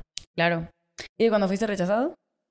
Es que nada más tengo la de el Jake, la de el role player y la de cuando me dejaron plantado. Son las tres que siento que he sido rechazado. Ok. Amorosamente. en más planos, vemos. Eh, yo, uno, cuando rechacé, bueno, voy a pensar que fueron las cortadas que tuve con mi ex. Ujú. Que, pues, literal, yo llego a una ciudad nueva y decía, no, pues quiero ver qué onda conmigo solita, en la- o sea, qué onda con la vida estando soltera. Esa fue una. Y otra que, ay, se siento que es reciente. Pero fíjate que creo que ya fue una manera, ahí fue cuando me di cuenta, ya tomo el rechazo mejor. Eh, fue una persona que literal dejó de contestar y ya después me enteré que era porque le empezó a doler su ex. Sí. Y siento que una Paola regular hubiera sido, es que igual no fui lo suficiente, pero ya pude tener la frialdad de decir, no, pues... Y lo entendiste, así como que en este momento el güey no está listo. No está listo. De que, es más, me estás ahorrando un pedo, eh, márchate. vete, vete Sí, ya. justo. la neta. Número dos. Eh, arroba Alonso-CRW. ¿Cuál es la razón por la que rechazarías a alguien? Yo creo que eh, una principal es que nuestras personalidades como, No congenian. ajá, como que se rechacen genuinamente. Si no me llevo bien contigo, no me funciona para nada más. Ok. Yo, eh, una persona que no puede estar conectado con su vulnerabilidad. Ujú. Primordial para mí. Siento que eso ya dice mucho de Chicos alguien. que lloran. Ajá. Chicos que lloran. Sin, si, te- si eres machito, no, no va a funcionar esto. Número tres, tienden a dudar mucho con las personas que empiezan a conocer arroba iliana-99pf. Ay, no sé, yo siento que te voy a decir algo, tengo una tendencia muy fuerte a idealizar. O yo sea- justo iba a decir eso, no pienso a dudar, más bien le doy confianza de más. Yo así como en cuanto te conozco y ya me caíste mínimamente bien, yo ya. de que Hiciste digo, una fantasía. Sí, empiezo a De que, ay, no todo sé, me, gu- gusta mucho bailar, de que de seguro baila increíble. De seguro seremos la pareja estrella en la pista del baile en las bodas. De que seremos la pareja más codiciada Sí. del año. Sí, güey, yo también soy esa persona. es. Pero eso es un mal de las cabezas creativas, ¿eh? Mm. Las cabezas creativas tienen mucho este afán de que no manches, de agarrar lo mínimo y de ahí se sujetan para hacer toda una bella historia. Exacto. El mal creativo. Número cuatro. Cuatro. ¿Han lastimado a alguien por rechazarlo de una manera no tan buena? Arroba Gaby punto de la paz. Mm, Fíjate que yo siento que en general he sido muy, responsa- muy responsable con mis rechazos. sí. Por ejemplo, siempre he sido de que lo digo de frente, soy muy clara. O sea, como que soy muy... Regularmente creo que no lo he hecho bien. Obviamente pues se agüitan al principio, pero... Pero sí, o sea, creo que no lo he hecho mal. Es que yo no sé si la última vez que rechacé fue tan buena o tan mala. La de este. Ya O sé sea, que estás, ajá, ya sé que estás pensando. es, este, y ya si perdemos dos personas que nos escuchan aquí, pues ni modo, ¿no? Pero este, salí como cortamente con alguien, brevemente, a inicios de año. Y luego eh, yo conforme iba pasando el tiempo que salía con esta persona, o sea, sí me sigue agradando mucho, sin- busco creyendo que es un tipazo, pero como que yo no, nuevamente estoy, no me siento listo de estar con alguien. También, o sea, como que yo ya traía como muchos trips personales y también de salud que tenía que arreglar y dije, ¿sabes qué? Pues No Veo estás en tus Veo cinco que tú te sentidos. estás poniendo Ajá. muy serio. La neta, yo no estoy en este punto para ponerme serio. Eh, pues prefiero decírtelo. Que lo que me reclamaron fue que lo mandé en un mensaje de WhatsApp. Pero yo creo que era mucho mejor a... Mm, a seguir Yo lo que voy a decir en tu defensa, Ajá. ah, de que creo que hiciste lo mejor que pudiste en ese momento. En ese momento estabas, no estabas bien, pues. Y, o sea, siento que ya también, y aparte dijeras tú, no, pues es que fue una relación de años, así. Fue un date de semanas, incluso. Y siento que hiciste lo que pudiste en ese momento. Neta, yo, cr- yo te ve. Pues no manches, prácticamente yo te obligué a mandar el mensaje. Ya me quemaste. no, pero era porque yo te decía, lo veo en persona para decírselo por mensaje. Y era cuando yo estaba en esta crisis de... no, estabas no sé muy si, mal. si estaba muy enfermo de mi enfermedad que tenía y todavía no No, resultados. pues estabas muy Ajá, abrumado. ya estaba como... O sea, yo te, yo te veía y decía, güey, no quiero, o sea, a mí me da, no, que- no quiero que sufras de esta manera, o sea, Sí. también, eh, creo que hiciste lo que pudiste en ese momento. Yo no creo que lo hayas hecho mal. Ok. Gracias. Pero pues es que siempre la primera la persona lo va a tomar bien culero y siempre se va a poner la defensiva y se va a poner así, pero pues Sí. mm, creo que al final lo más... Hiciste lo importante, que era ser claro y poner un límite. Sí, porque vimos unos tweets. ah. ya te tocó de ojo Yo, ahí. ajá, de, de mi enfermedad, de lo que me dio, fue así como de un hombre puede estar enfermo de tal cosa y aún así no tener. Una directa muy directa. Era muy directa. directa, yo así sí. como, bueno, Y yo, entiendo, está enojado. Dije, se puso creativo. Ajá. Está enojado. No, no, ¿para no hay que dar contexto. contexto? Mira, está en Este Júpiter. quiere que sí. Ay, no. Número 5. ¿Has huido de alguien para evitar que te rechacen? Arroba no soy Héctor. De los mamados. ah. No, no de los mamados, de gente muy, muy guapa. Pero que en mi aspecto sea muy, muy guapa. Yo siento que sí es como evito salir. Aunque yo les llame la atención y me escriban o me estén cotorreando, es para mí como de no, esto no va a suceder, no me voy a dar la oportunidad de que alguien que, que, que esté muy guapo de de mi perce- desde mi percepción podría ser un Ben Shorts. Jamás, así como de, aunque nos gustemos mutuamente, no te va a dar la oportunidad de rechazarme. Ay, ya. Cuando me gustan mucho físicamente. Ay, fíjate que yo antes tenía eso, como Ujú. que decía, "Ah, esta persona creo que está fuera de mi liga. Ujú. Y automáticamente rechazaba por, Sí. porque me daba, pues te digo, me daba como miedo. Pero un tiempo por acá digo, eh, date. De Sí. que estoy, estoy trabajando en eso, tomar más la seguridad de decir, ¿por qué no? Sí. ¿Por qué no? Pero lo que sí voy a decir, agregar a lo que tú dices, si esa ese tipo de personas que están muy obsesionados con el físico, por ejemplo, los gym rats, a mí, y a mí yo sí le saco la vuelta y no porque se, porque estén, o sea, no como tal por el físico, sino por el contexto. Porque una persona que está muy clavada con su físico también quiere decir que es una persona muy física hacia los demás. Que pues ya me di cuenta también, ya lo confirmé. Sí. Entonces como que siento que pues ese no es el tipo de intereses que yo tengo. Ok. Que eso es otra cosa. Válido. Válido, válido. ¿Cuál? Siguiente. ¿Creen que el miedo al rechazo ha hecho que perdieran la oportunidad de un date chido? Arroba Eddie-Suárez 912. Sí. Yo fíjate que llevo, o es sea... que tienes muy poquito tiempo, pero yo sí, sí pienso en mi vida. No, o sea, de que tienes que un año dateando, pues a eso me refiero. Sí, sí, sí, Ajá, pues sí. De que yo No me pienso en mi vida desde... A lo mejor, sí, sí he perdido. Yo siento que, que yo, o sea, como llevo poquito y pues quieras o no, ya estoy más grande, Ujú, es como que yo por la anécdota y ahí voy, y voy, me raspo y regreso. ujú. y una, pues cada vez ya duele menos. Sí. Cada vez ya duele menos, pero sigue doliendo, la neta. La verdad, la verdad. Siguiente pregunta. Bueno, sigo yo. Ajá. ¿Cuándo fue la primera vez que sentiste que tienes o tenías miedo al rechazo? Arroba Maggie SM. Yo creo que en la secundaria. En la secundaria, la neta, la secundaria es una etapa bien rara, güey. Está Sí, es todo que, feo, la ajá, neta. secundaria todo me, deforme. Me sí. triggerió muchas inseguridades. Ay, a entonces mí creo que a partir de ahí ya... Sí, aparte creo que los rechazos que más me han dolido han sido en la secundaria. Y fue cuando, pues no sé, como que yo era una persona como, siempre he sido una persona muy noble en el sentido que siempre espero que la gente sea Sí. buena. Y fue como que, put, me vieron la cara. Eh, ¿Creen que el miedo al rechazo se deje de sentir aún con pareja estable? Los quiero mucho. Arroba Abby-Shavi3. Este... Es que no, no, voy a decir que no. Porque que estés con una pareja no significa que te esté como... Yo creo que que sí estés puedes... tan sano para como para no sentirte rechazado, pues. Ah, por eso, o sea, creen que, dices, ¿crees que al rechazo se deje sentir aún con pareja? No, o sea, no. no. Yo- ah, es como hay gente que, pues simplemente que cede todo para que no lo dejen. Sí. O que, pues nomás estás agradando a la otra persona. O crees que en algún, en cualquier momento te van a dejar. Sí. Entonces, yo creo que eso es algo muy. O sea, siento que mm, todos tenemos esa lucha, ¿no? Sí. O sea, literal en nosotros. Número 9. ¿Han ocultado información importante de ustedes por temor al rechazo? Arroba Anthony. ¿Tú? Fíjate que no, yo siento que ahorita no, no, no salgo mucho, pero cuando salía mucho hace como 2019, 2020, el 2020 yo saliendo, este, eh, me, me valía mucha ver cómo me presentaba yo, porque soy yo era yo de llegar, ah, qué pedo, no sé qué, tal, tal", como si fuéramos amigos. Y de hecho siempre hacía esta pregunta de ley que también la hago en mis entrevistas de trabajo, de que si fueras un taco, ¿qué tipo de taco serías? Ah, ¿y por qué serías esto? No, y yo le pregunté. Y de hecho en mi primer date con el Jake le pregunté eso y me dijo, ¿qué pendejada es esta? Me dijo, ¿quién pregunta eso? Le dije, pues yo. Le pregunté a la mesera y llegó a la mesera y dijo, sí, yo sería de pastor. Y yo como por eso no iba a volver a salir con él, por eso sigan su intuición. Pero... Y después de un año.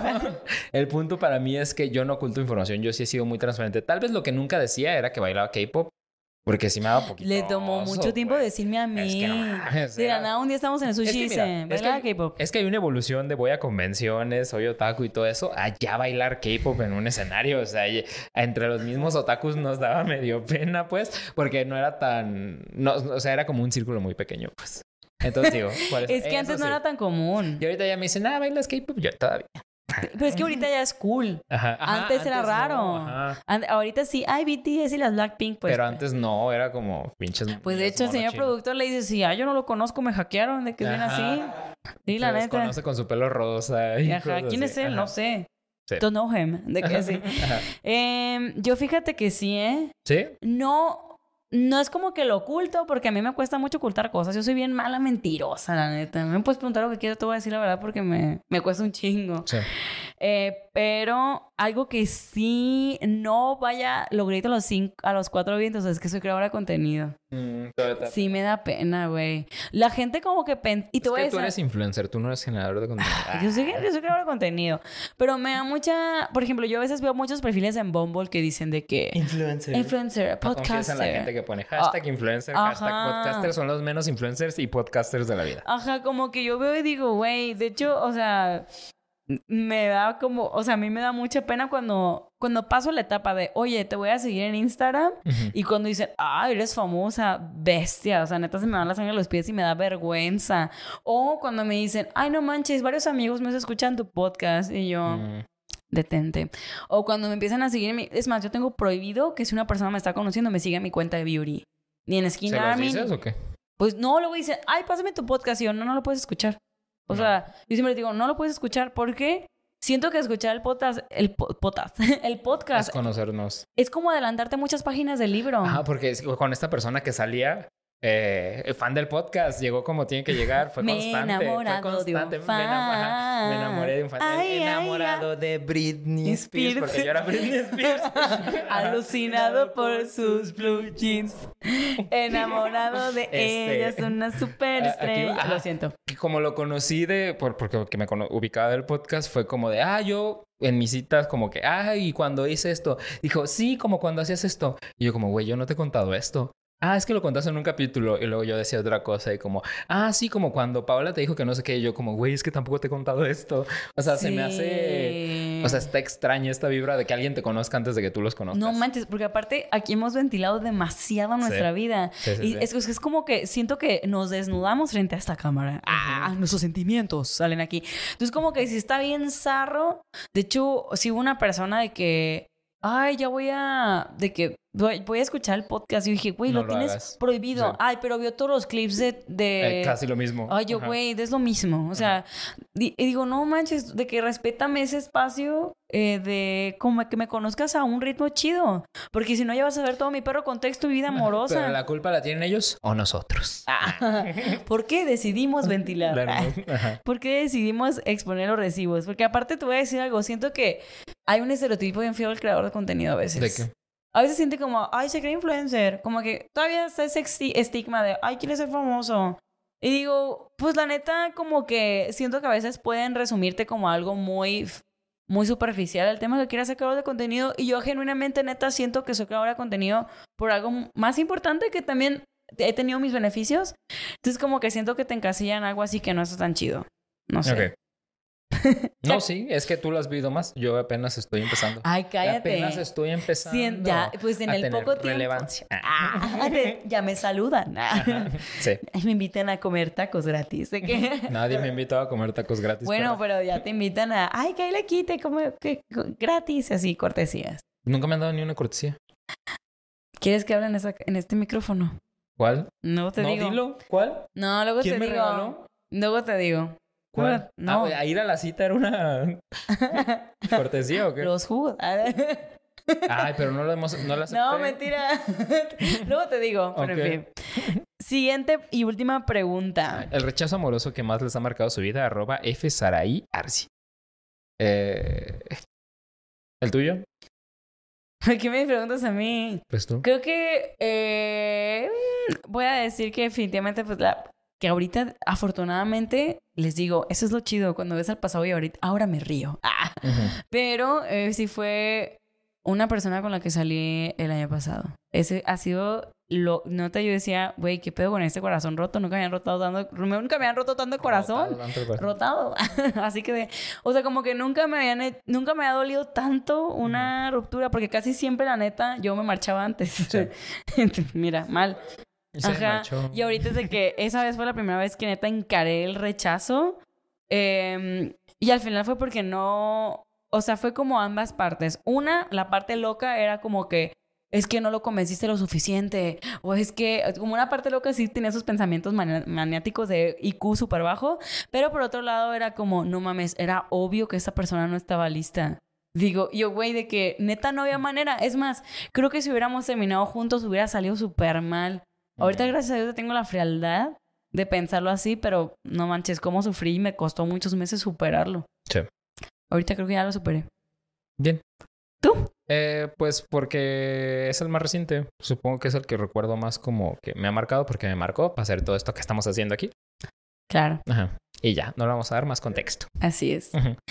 Llegamos a la siguiente parte. El confesionario de Eugene. El confesionario de Eugene. Vamos a leer la primera ¿Qué historia. es el confesionario de Eugene? Hay gente que te está viendo por primera vez, Paula. Ay, es cierto. El confesionario de Eugene es esa parte del programa donde tú nos compartes tus historias a través de Instagram. Depende del tema que vayamos a platicar en ese podcast. Recuerda decir si quieres que sea anónimo, que no sea anónimo, si te quieres ventilar con nosotros y humillarte, eh, para que también la gente que esté saliendo contigo encuentre el podcast y diga, ah, no mames, yo salgo con esa persona y sepa qué pedo. con tu vida.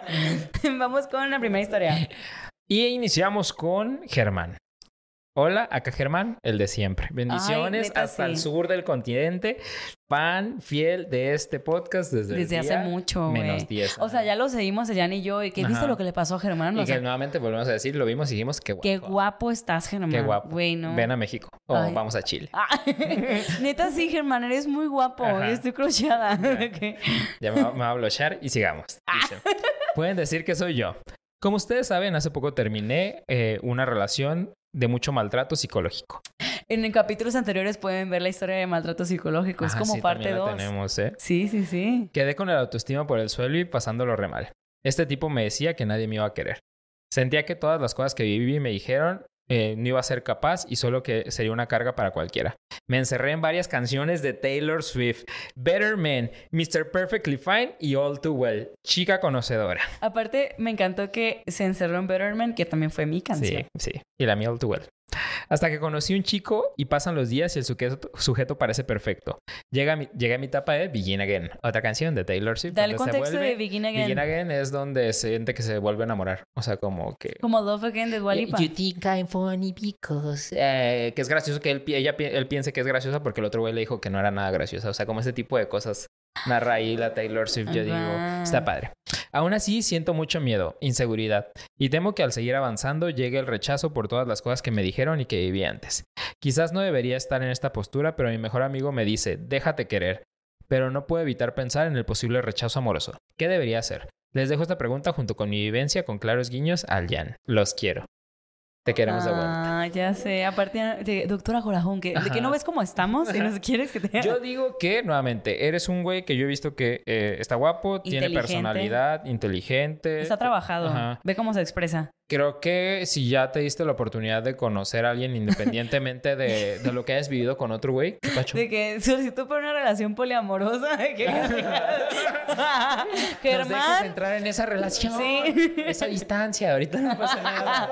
Aquí en Guadalajara tienes tu casa. en Guadalajara, Mazatlán y Acapulco. Tú eliges Tú dónde. Eliges. Nos vemos el año siguiente en Esta es una declaración de amor. no, venga él quiere un consejo de verdad. Eh, yo digo que siga saliendo con él y como dijo tu amigo, déjate querer. Sí. No hay más. Y al final recordemos lo que ya mencionamos, el rechazo es una opinión más. Y no hay que dejar que la opinión de una persona nos, o sea, nos transforme y haga tu validación el resto de tu, de tu vida amorosa, que entiendo, a veces que el obviamente de que recuerdos de Vietnam, ¿no? De que alguien te hizo una culerada y estás en esa situación y te quedas como de que te acuerdas de ese sentimiento tan feo. Pero, o sea, creo que lo puedes ir trabajando y ahorita también siento que hay veces que nos cuidamos tanto de lo que puede llegar a pasar que no disfrutamos el presente. Entonces siempre ten la mentalidad de lo que te esté pasando ahorita, lo que te está diciendo esta persona, vívelo, disfrútalo, porque luego va a pasar el tiempo y dices, no mames, ¿por qué no tuve la habilidad de disfrutar lo que estaba pasando ahorita y ahorita añoro esos momentos? Porque siempre, siempre siento que la etapa del enamora- enamoramiento es la más chida. Sí. Y aparte, aunque dure una semana, un mes o lo que sea que tenga que durar con ese nuevo güey, pues está chido, disfrútalo y siente en tu corazón que es real. Es Ya. real.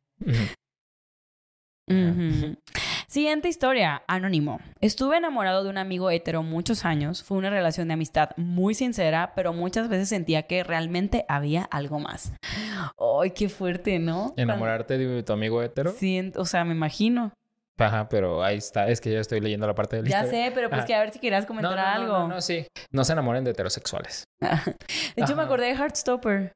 Ay, Ay, pues qué sí, bonito. güey. Pero ahí sí fue correspondido. Sí. y yo, mm, Pero la vida no es Heartstopper. Navidad no es. Heartstopper. Ajá. Ahora tiene un matrimonio y dos niños. Tras. Su novia también era amiga mía y aunque tenía una relación muy tóxica, nunca me metí en ese asunto. Ay, qué fuerte, ¿no? Cuando... Eso se me hace lo peor. Cuando ves una relación de que yo te podría dar más amor. Ay, ah, cantaste casi como Vicente Fernández de que novela de Fuego en la sangre. pero, pero nunca me metí en ese asunto. Aún hoy sigo preguntándome qué hubiera pasado si hubiera dicho algo, pero bueno, la vida sigue y yo estoy muy feliz con una persona que amo y que me ha demostrado muchas cosas. Qué bueno. Sí, y ahorita es este punto. ¿Quién sabe qué pueda pasar después? O sea, de que a los 60 años... Este, Se reencuentran. vuelven a cotorrear, se reencuentran y resulta que el amor evolucionó a algo más porque tampoco tiene que ser solamente mero sexual o Sí. todo ese pedo. O sea, creo que si es una persona que puedes seguir teniendo en tu vida y le tuviste amor, creo que es la parte más como, pues bonita, ¿no? Seguir como No recuerdo. Y dándoles amor. Dándoles amor. De hecho, no recuerdo, pero creo que hay una estadística que dice que como el 80% de las veces que sientes tensión con una persona es real. O sea, es mutuo. ¿Estás sintiendo lo mismo que yo? sí. Ya, por primera vez en cámara. Y yo gritando. Me acordé de punto púrpura, punto púrpura. Contexto. Ajá. Es que aquí en Guadalajara hay unas madres que se llaman punto púrpura, que es como si tienes, estás en peligro como mujer de que a- acoso así. Ajá. Creo que no sé, no sé, le picas a algo o hay restaurantes que son punto púrpura de que, ay, hay auxilio y que te tienen que ayudar. Entonces, salimos el domingo, El domingo, y sí, este es hombre se puso bastante heterosexual y decía, te voy a besar y no sé qué. Y yo le decía al mesero, punto púrpura, punto púrpura. Y el mesero, ahorita le hablamos en la patrulla, pero Y yo, sabía, ya, que, sabía que era broma, pues. Pero bueno, no hay que jugar con eso, luego hay gente que sí. Pero bueno, sabía que éramos amigos, pues, pero... pero sí, como te digo, muchas veces, la neta, cuando sientes como que tensión con alguien, es muy probable que es mutuo. O sea, esa madre, la intuición no miente, chaval. La intuición sí, neta. La intuición está. Ay, le quiero. Ya, como, ya pensando en todas las veces que has tenido tensión con alguien. Muy bien, vamos con la última historia. Esmeralda Martínez. Hola seres preciosos, digan mi nombre, no hay pedo. No es una historia en concreto, pero es la historia de mi vida, dijeras tú, jaja. Siempre he sido gorda y crecí con la idea de que nadie me iba a querer si no bajaba de peso. Toda mi adolescencia me conformé con ver de lejos a mis crushes esperando verme mejor, para que ellos se dieran cuenta de mi existencia. Qué cabrón, ¿no? O sea, Sí. siento que las personas con sobrepeso hemos pasado mucho por esta idea de Ay, sí, hasta que no baje de peso me voy a enamorar.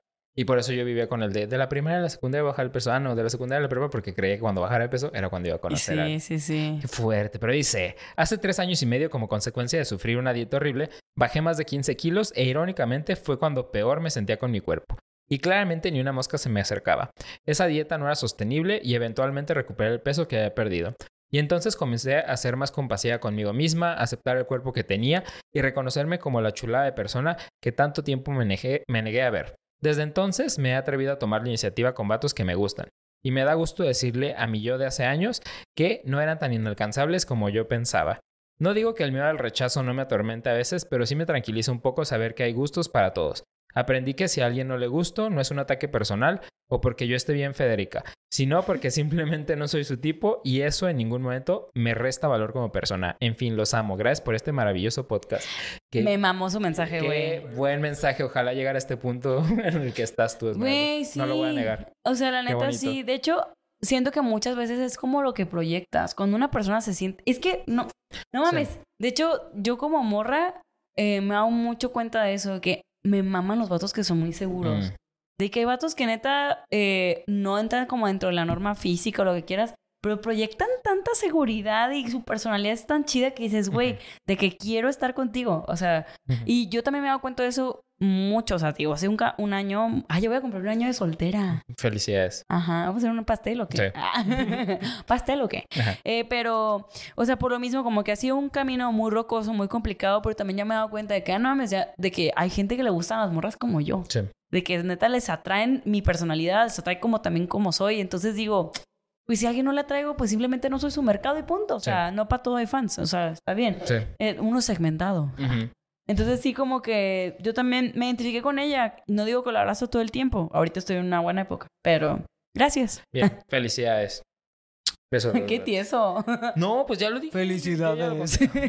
Qué bien la pases. y vamos a bailar.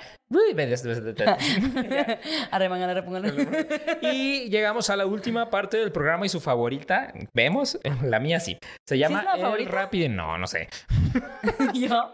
El Rapidín es el espacio en el programa en el cual nosotros lanzamos preguntas rápidas y concretas que al igual que un Rapidín tiene que ser en caliente. Así lo que se nos venga a la cabeza venimos a contestar. Iniciamos con la primera pregunta que dice... ¿Cuál es el patrón amoroso que quieres romper? Dejar de salir con closeteros porque siento que eh, quiero tener una relación donde se me valore y se me aprecie. Y los closeteros con los que he salido ya en mi experiencia no me dan ese lugar. Oh, ese es el rap de la bendición. Este, que salí con escúchanos, padre, al final.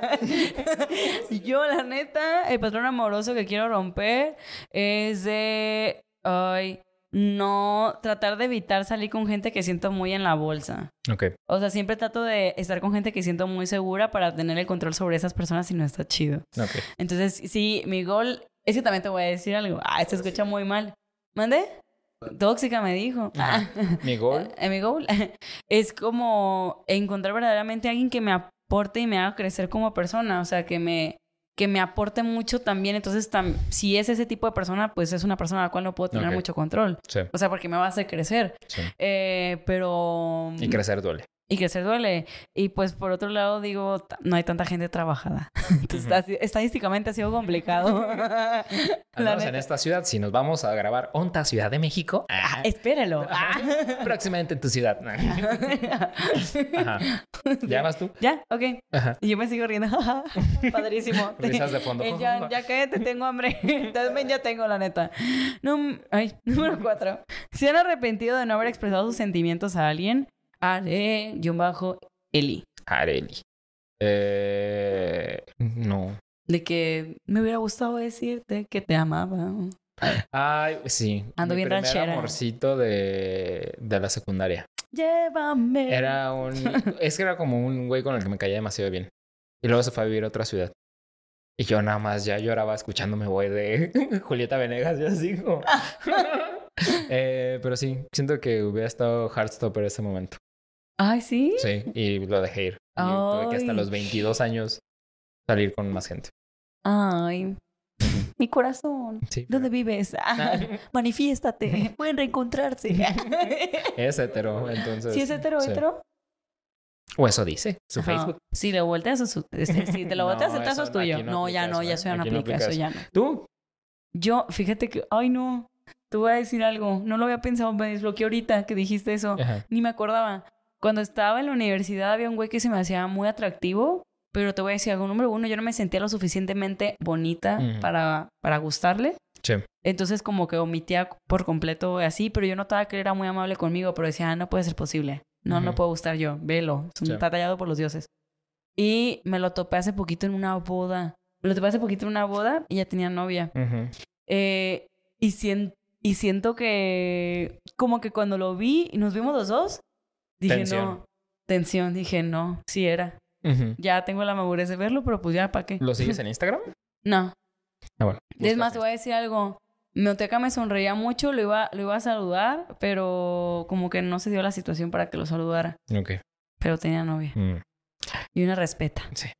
Ahora, ¿qué prefieren? ¿Que su quedante les mienta con amor o que los lastime con la verdad? Arroba Luigi sin Mario. Yo que me, que me lastime No. con la verdad. Sí, yo también, güey. Sí. ¿Para qué quieres vivir en tu fantasía? Sí, no, no, no, no. caliente, Esto de ya. la simulación, no. Sí, no. A chingar a su madre. Ok. ¿Quién de los dos es mejor para ligar? 3, 2, Dos, 1. Tú. ¿Se te hace que yo? Sí. ¿Qué? Yo soy introvertido en, la- en contextos sociales, afuera de que no conozca a nadie, soy introvertido. Güey, siento que tú eres mucho mejor que yo para ligar. No. Ay, el Luis, a ver, tiene ¿por más qué? años de conocerme y no me ha visto ligar a nadie en público. Nadie, nunca jamás. Según yo ligo bien feo. No, ligas mejor que yo. Piensa cuántas veces hemos salido, cuántas veces te has besado con gente. Luis. A ver, ven aquí a hacer mi representación. Ajá. ¿Cuánta gente te has besado una vez que salimos y cuánta gente me he besado yo cuando salimos? Con eso ya es tu ligue. Ya, esa es la estaba. Ay, pues. Y la última pregunta. ¿Para ti qué es lo más difícil? ¿El que te rechacen o ir sabiendo que nunca lo intentaste? Arroba rman.yaki. Eh... Ay, que me rechacen. ¿Es más difícil? Sí, que me rechacen a vivir sabiendo que nunca lo intenté. Es como, ay, luego se me olvida, estando pedo, que lo intenté, que nunca intenté algo. Pero el rechazo cuando estás pedo es como, y de verdad es que no soy tan fuerte como lo pensaba. O sea, como que es algo con lo que vives constante. Yo voy a decir algo, yo casi no me quedo con preguntas, ¿eh? Yo casi de que Sí, bien mátame aquí de frente, dilo Bien directo. preguntón y bien contestón. Ajá. Entonces sí. Ajá. Hemos llegado al final de este programa. Sí, Hoy, ¿cuánto duró? Como Gracias, dos horas, bastante, ¿no? pero esperamos que se diviertan. Bendiciones en el Yoyopo nuevamente, próximamente, tal vez. Sareli, Sareli por Jan Ambris. Ah. De hecho, estaba viendo que alguien comentaba que le da gusto los capítulos ya son más largos. Qué bueno que a ustedes les guste. A mi panza no, porque Taylor siempre la salimos. Ah, porque siempre salimos a cenar muy tarde. Indigestados, pero bueno. Muchas gracias, nos vemos, besotototes. Síganos en nuestras redes sociales, arroba ontas el podcast, en TikTok, en Facebook, Sí, en todos lados, en Instagram. todos lados. Ustedes nos búsquenos en todos lados, ahí en Google, Ontas el y Podcast. comparta lo este podcast, Sí. compártalo para, para ser más famosa. Sí. Ah. Sale. y renunciar. Bye.